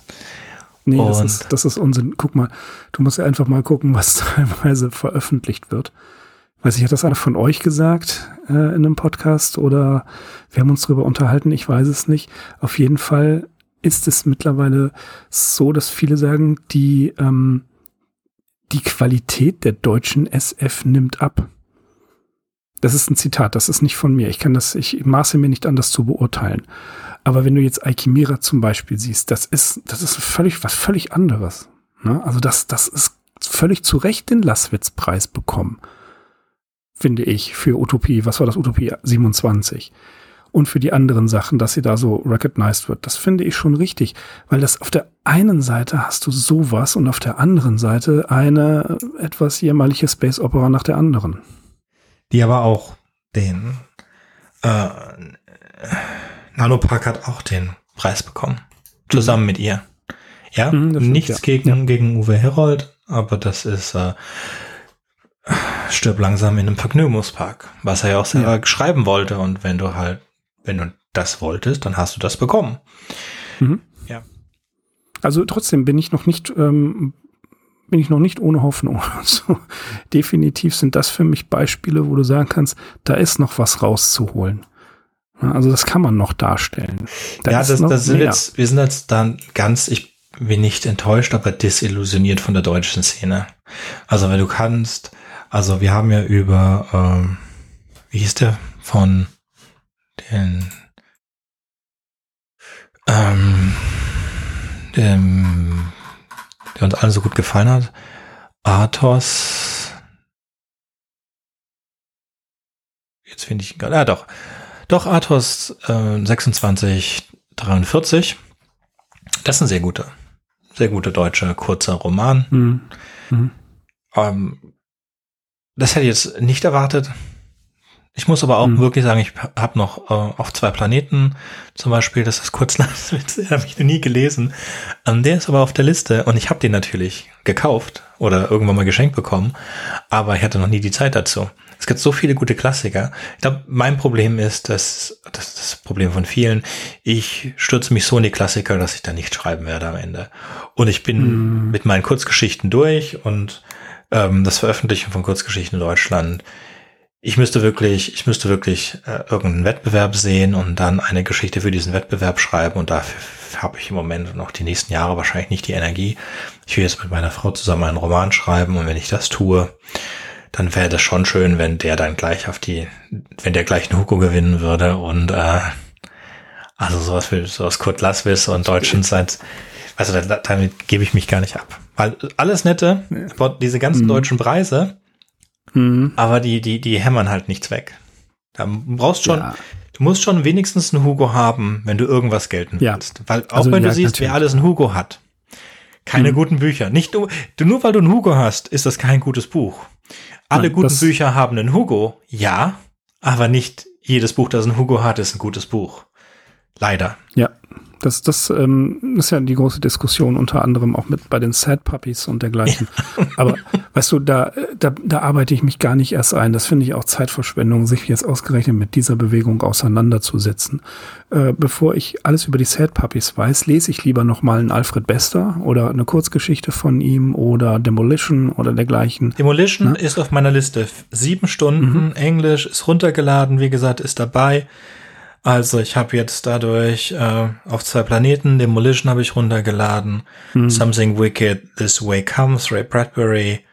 Und dann haben, ja, das sind jetzt die drei Bücher, die ich als nächstes rannehmen werde. Ich gebe, ich gebe zu, wenn du jetzt so Leute wie Ray Bradbury oder auch teilweise Arthur C. Clarke liest und natürlich, aber Alfred Bester, ehrlich gesagt, die Kurzgeschichten werden immer anstrengender, weil sie sich immer mehr vom konventionellen Erzählmuster lösen und diese Montagen da reinbauen. Das finde ich teilweise etwas sehr äh, anstrengend.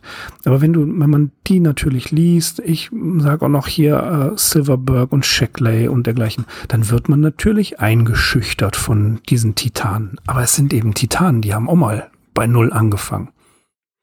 Das ist schwer zu glauben bei einem Highline oder bei einem, ähm, ja.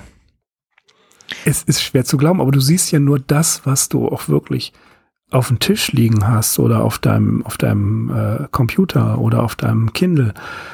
Das heißt aber nicht, dass diese 5000 Versuche, die sie gestartet haben, die sind ja nicht weg, die waren ja da. Das bedeutet also auch, es gibt ausreichend ähm, Stunden der Verzweiflung bei denen. Ja. Man guck, Wobei, äh, Harlan Ellison hat mal eine super interessante Anekdote über Robert Shackley äh, erzählt.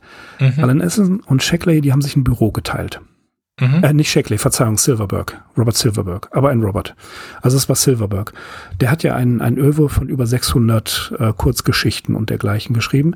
Allison ging morgens dahin. Silverberg kam, Silverberg sagte Guten Tag, fing an zu schreiben. Geht in die Mittagspause, kommt aus der Mittagspause zurück, fing an zu schreiben, bis, bis 17 Uhr durch. Und dann ging er und sagte, schönen Tag bis morgen. Und Allison hat das nicht hingekriegt.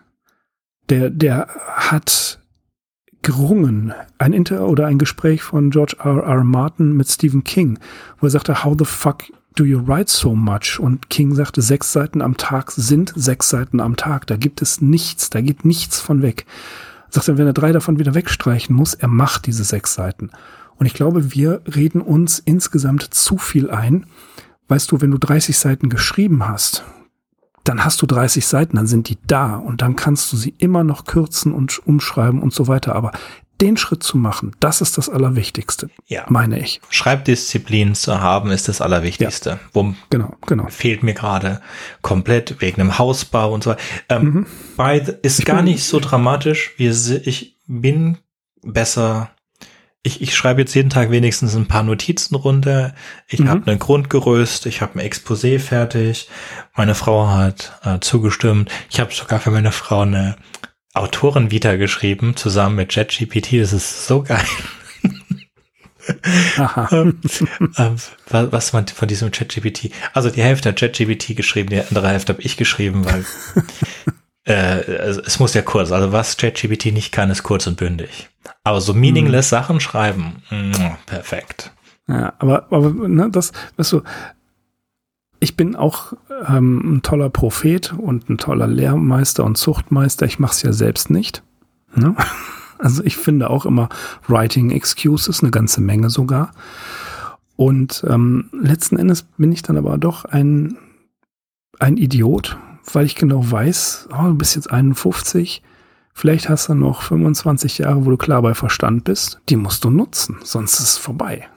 Und dann denkst du wieder, guck dir die Schwämme an Zeug an, was alles geschrieben wird. Bringt das überhaupt noch was? Du bist ein kleiner Fisch in einem sehr, sehr beschäftigten Teich. Aus demselben Grund müsstest du aber keine Podcasts machen, du machst trotzdem seit zehn Genau. Jahren einen Podcast, Und- genau. Richtig, Ja. richtig, genau.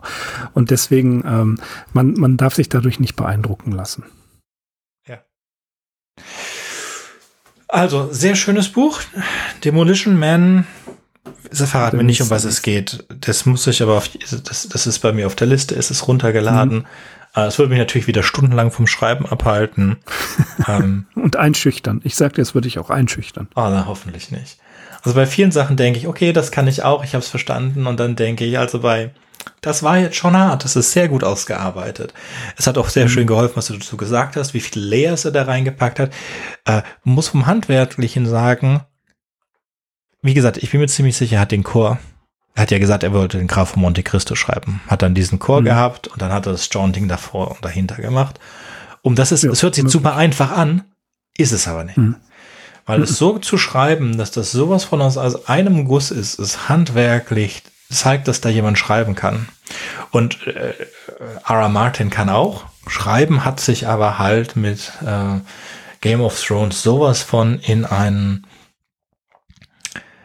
ähm, in eine Ecke geschrieben, dass er da nie wieder raus kann. Und ich bin jetzt wieder jemanden, wieder einer anderen Buchserie, ähm, ich weiß, mir, mir fällt nicht ein, aber ich habe gedacht, oh, das ist wieder so ein R.R. Martin, du hast dich dann in eine Ecke geschrieben und hättest aufhören sollen. Und hast es aber nicht. Du hast dann so eine, ein Punkt, oder The Expense könnte man auch so nennen. Meiner Meinung nach ist nach der dritten Serie oder dem dritten Buch ist ein super Punkt aufzuhören, aber dann wurde halt nochmal drei Bücher hinterhergeschoben, weil ist so super gut. Ähm, Sollte man in den meisten Fällen einfach nicht machen. Wenn man einen Plan hat, sollte man es irgendwo beenden und fertig. Ja, da gibt, da gibt es ja gute Beispiele, wie zum Beispiel Patrick Rothfuss, dessen, ich, ich weiß gar nicht, ob das mittlerweile zum Ende gekommen ist, der ist eine Schreibblockade seit Jahren. Oder hier, wie heißt der Paulini Pasolini, der Era, Aragorn, also diese, diese mit dem Drachen da geschrieben hat. Mhm, ganz Ja. schrecklich. Das, das, das war ja auch eine Katastrophe. Äh, es ist eben nicht jeder ein, ein Großmeister. In dem Fall, er ist ein Großmeister der Selbstvermarktung gewesen. Ja, und er hat halt, ja, man hätte ja. es eigentlich am ersten Buch schon sehen können, dass der Mann, der junge Mann, also erstmal,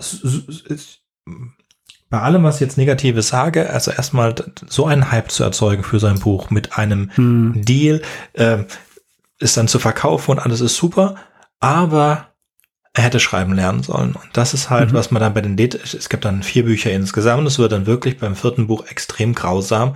Natürlich hatte er die gesamte Geschichte im Kopf. Es ist, ah, aber die Geschichte war halt schlecht. Nur hat er, hattest du halt einen Opener und er war so anders und kam dann so halt rein und passte gut in die Young Fantasy und war super. Und dann hat man das alles übersehen und dann mit dem, mit den weiteren Bausteinen, dann hat man halt gesehen, okay, das Fundament trägt nicht. Und diese weiteren Bausteine sind halt auch das Problem. Und dann haben wir am Ende halt wirklich so einen absolut overpowerten Typen. Und das ist so ein Zeichen eigentlich, so einen overpowerten, sowas zu haben, ist äh, ein Anfängerfehler. Der aber natürlich den 99 Prozent der Autoren und Autorinnen passiert, weil man sich in seine eigenen Figuren verliebt. Ja. Ähm, deswegen sage ich immer so gerne äh, Liu Cichin. Ich finde Liu Cichin deswegen so gut, weil der Mann hat seine drei Bücher geschrieben plus seine Kurzgeschichten und hat mhm. nie wieder was veröffentlicht. Er hatte was zu sagen, das hat er gesagt. Ja, mhm. für mich hätte das dritte ja. Buch es nicht bedurft, aber er wollte diese, diese Geschichte so erzählen, wie er das erzählen wollte und vor allen Dingen seine Kurzgeschichten.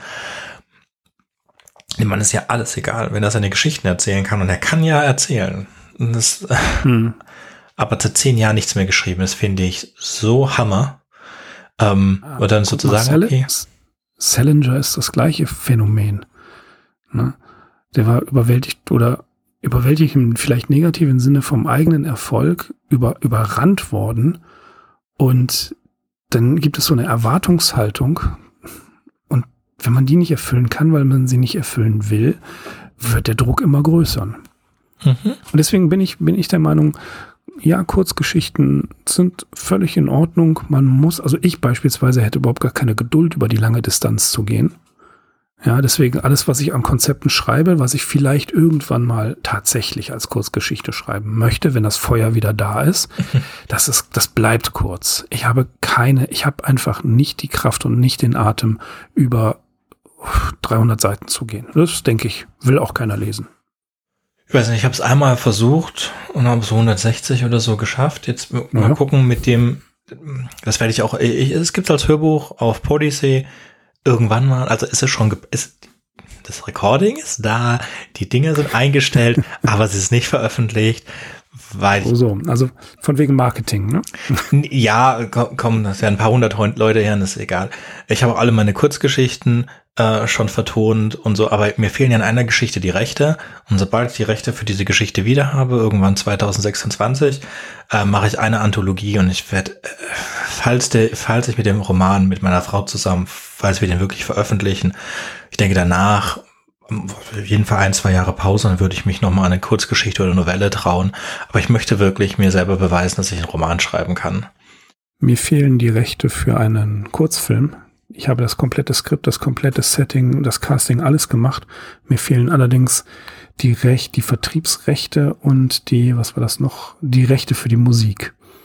Das ist äh, ein großes Unglück, weil ich den Film gut finde und es gibt drei Kopien, drei Masterkopien und ähm, weil ich meinen Teil des Films nicht freigeben will, wollen das die anderen auch nicht und deswegen wird dieser Film niemals mehr online stehen. Pech gehabt. Ich werde das mich nicht mit denen einigen. Das tut mir sehr leid. Also ich würde sagen, einigt so. euch, aber ist ja. Ich mache das nicht. Also aus, aus rein aus, aus reinem Protest nicht. Okay, das ist schade. Ja, nee, es, es ist äh, ein, ein neues Projekt, äh, das kann ich schon mal andeuten. Das wird jetzt in Angriff genommen. Es ist ähm, eins meiner allerersten Theaterstücke. Es wird in den nächsten Wochen werden wir das vertonen. Mhm.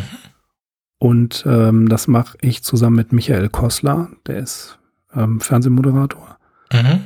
Wir haben es schon geprobt. Es macht auf jeden Fall sehr viel Spaß, das zu äh, als Hörspiel zu machen.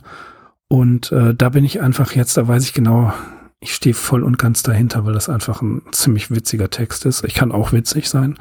Das glaubt mir sonst keiner. Und da bin ich sehr gespannt. Und das ist, hoffe ich, so, so der, der Initial, die, das Initial der Funke, der mich nochmal dazu bringt, wieder Gas zu geben und weiterzumachen. Mhm. Wo veröffentlichst du das? Das wissen wir noch nicht. Radio ist angedacht. Ach so. Ansonsten kommt das auf seinen YouTube-Kanal. Ja, wenn du die Rechte hast, kannst du es auch bei, bei, bei Podyssey und bei Let's Listen draufsetzen. Hm. Also, ja, das ist komplett meins. Ja, wie als Zweit- oder so Veröffentlichung. Hm, mal sehen. Also wir, da haben wir noch gar keinen Plan, aber wir arbeiten dran und das ist das, das ist das Befriedigende und das Entspannende daran, dass man wirklich sagen kann, man arbeitet mit einem Vollprofi zusammen. Mhm. Ja, und der weiß genau, wie es funktioniert, der kennt das Business, der weiß, was man selber als Laie für Fehler macht, der kann einen darauf aufmerksam machen. Und das ist eine ganz andere Ebene. Das macht richtig viel Spaß. Dann freuen wir uns drauf. Und ja, was machen wir als nächstes? Das, ich glaube, wir sind schon wieder Kurzgeschichten. Der elfte Teil der Kurzgeschichten von Philipp Kedick müssen wir in Aufnahmezeit demnächst. W wann, wann wollen wir das machen? Also nächste Woche kann ich nicht, da habe ich die Arkham Insiders Jubiläumsfolge zu, zu machen. Dann machen wir die Woche drauf. Also ich schicke erst einmal, ich schicke euch erst mhm. einmal die, die sechs Geschichten wieder. Und äh, das erstmal muss ich jetzt, wir hören jetzt ja gleich auf, dann schneide ich das. Dann habe ich morgen früh nochmal für Catch 42 eine Aufnahme. Ihr macht Arkham Insiders nächste Woche. Dann, außerdem ist es jetzt der Urlaub für mich, auch Sommerurlaub. Ähm, bringen wir mal ein, ein ja, da sind wir schon, aber übernächste Woche macht am meisten Sinn. Ja, wir, wir besprechen das über die Gruppe. Wir besprechen das. Machen Gut. wir. Super. Dann war das ja so schön. Wir haben uns am Ende ein bisschen verquatscht, aber dafür habt ihr eine, eine bisschen längere Folge. Äh, ihr müsst ja nicht zuhören. Es gibt ja Kapitelmarken. Und die After, ich, die, den Live-Teil könnt ihr ja überspringen, wenn ihr dann nicht braucht. Alles Wichtige ist ja schon davor gesagt, aber es war auch sehr nett. Ich danke dir, Mirko. Tut mir leid, Jürgen, dass du nicht dabei sein konntest, aber viel Spaß beim Wandern. Und bis zum nächsten Mal. Auf Wiederhören. Bis dann. Tschüss. Wartet, ich habe noch was vergessen. Wenn euch unser Podcast gefällt und ihr vielleicht sogar mitmachen möchtet, würden wir uns über Nachrichten von euch freuen. Ihr erreicht uns unter anderem über podcast at rewrite-podcast.de, Twitter oder Reddit. Über Kritik und Kommentare freuen wir uns natürlich auch. Ihr könnt uns unterstützen, indem ihr uns weiterempfehlt und bewertet, zum Beispiel auf iTunes, Spotify oder YouTube oder auf jeder anderen Podcast-Plattform, die uns führen. Zum Mitmachen braucht ihr nichts weiter zu haben als ein Headset und das kostenlose Programm Studio Link Standalone. Ihr könnt eigene Themen vorschlagen oder ihr sucht euch etwas aus unserem Sendeplan aus. Den Sendeplan und die weiterführenden Links findet ihr unter rewrite-podcast.de slash mitmachen. Und ihr könnt auch bei unserem Geschwister-Podcast Podyssey reinhören. Podyssey veröffentlicht alle zwei Wochen eine Kurzgeschichte aus den Genren Fantasy und Science Fiction. Wenn ihr ein paar von unseren tollen Podcast-Aufklebern haben möchtet, dann schickt uns einfach eine Nachricht mit eurer Adresse und wir schicken euch Aufkleber. Tschüss! Thank you.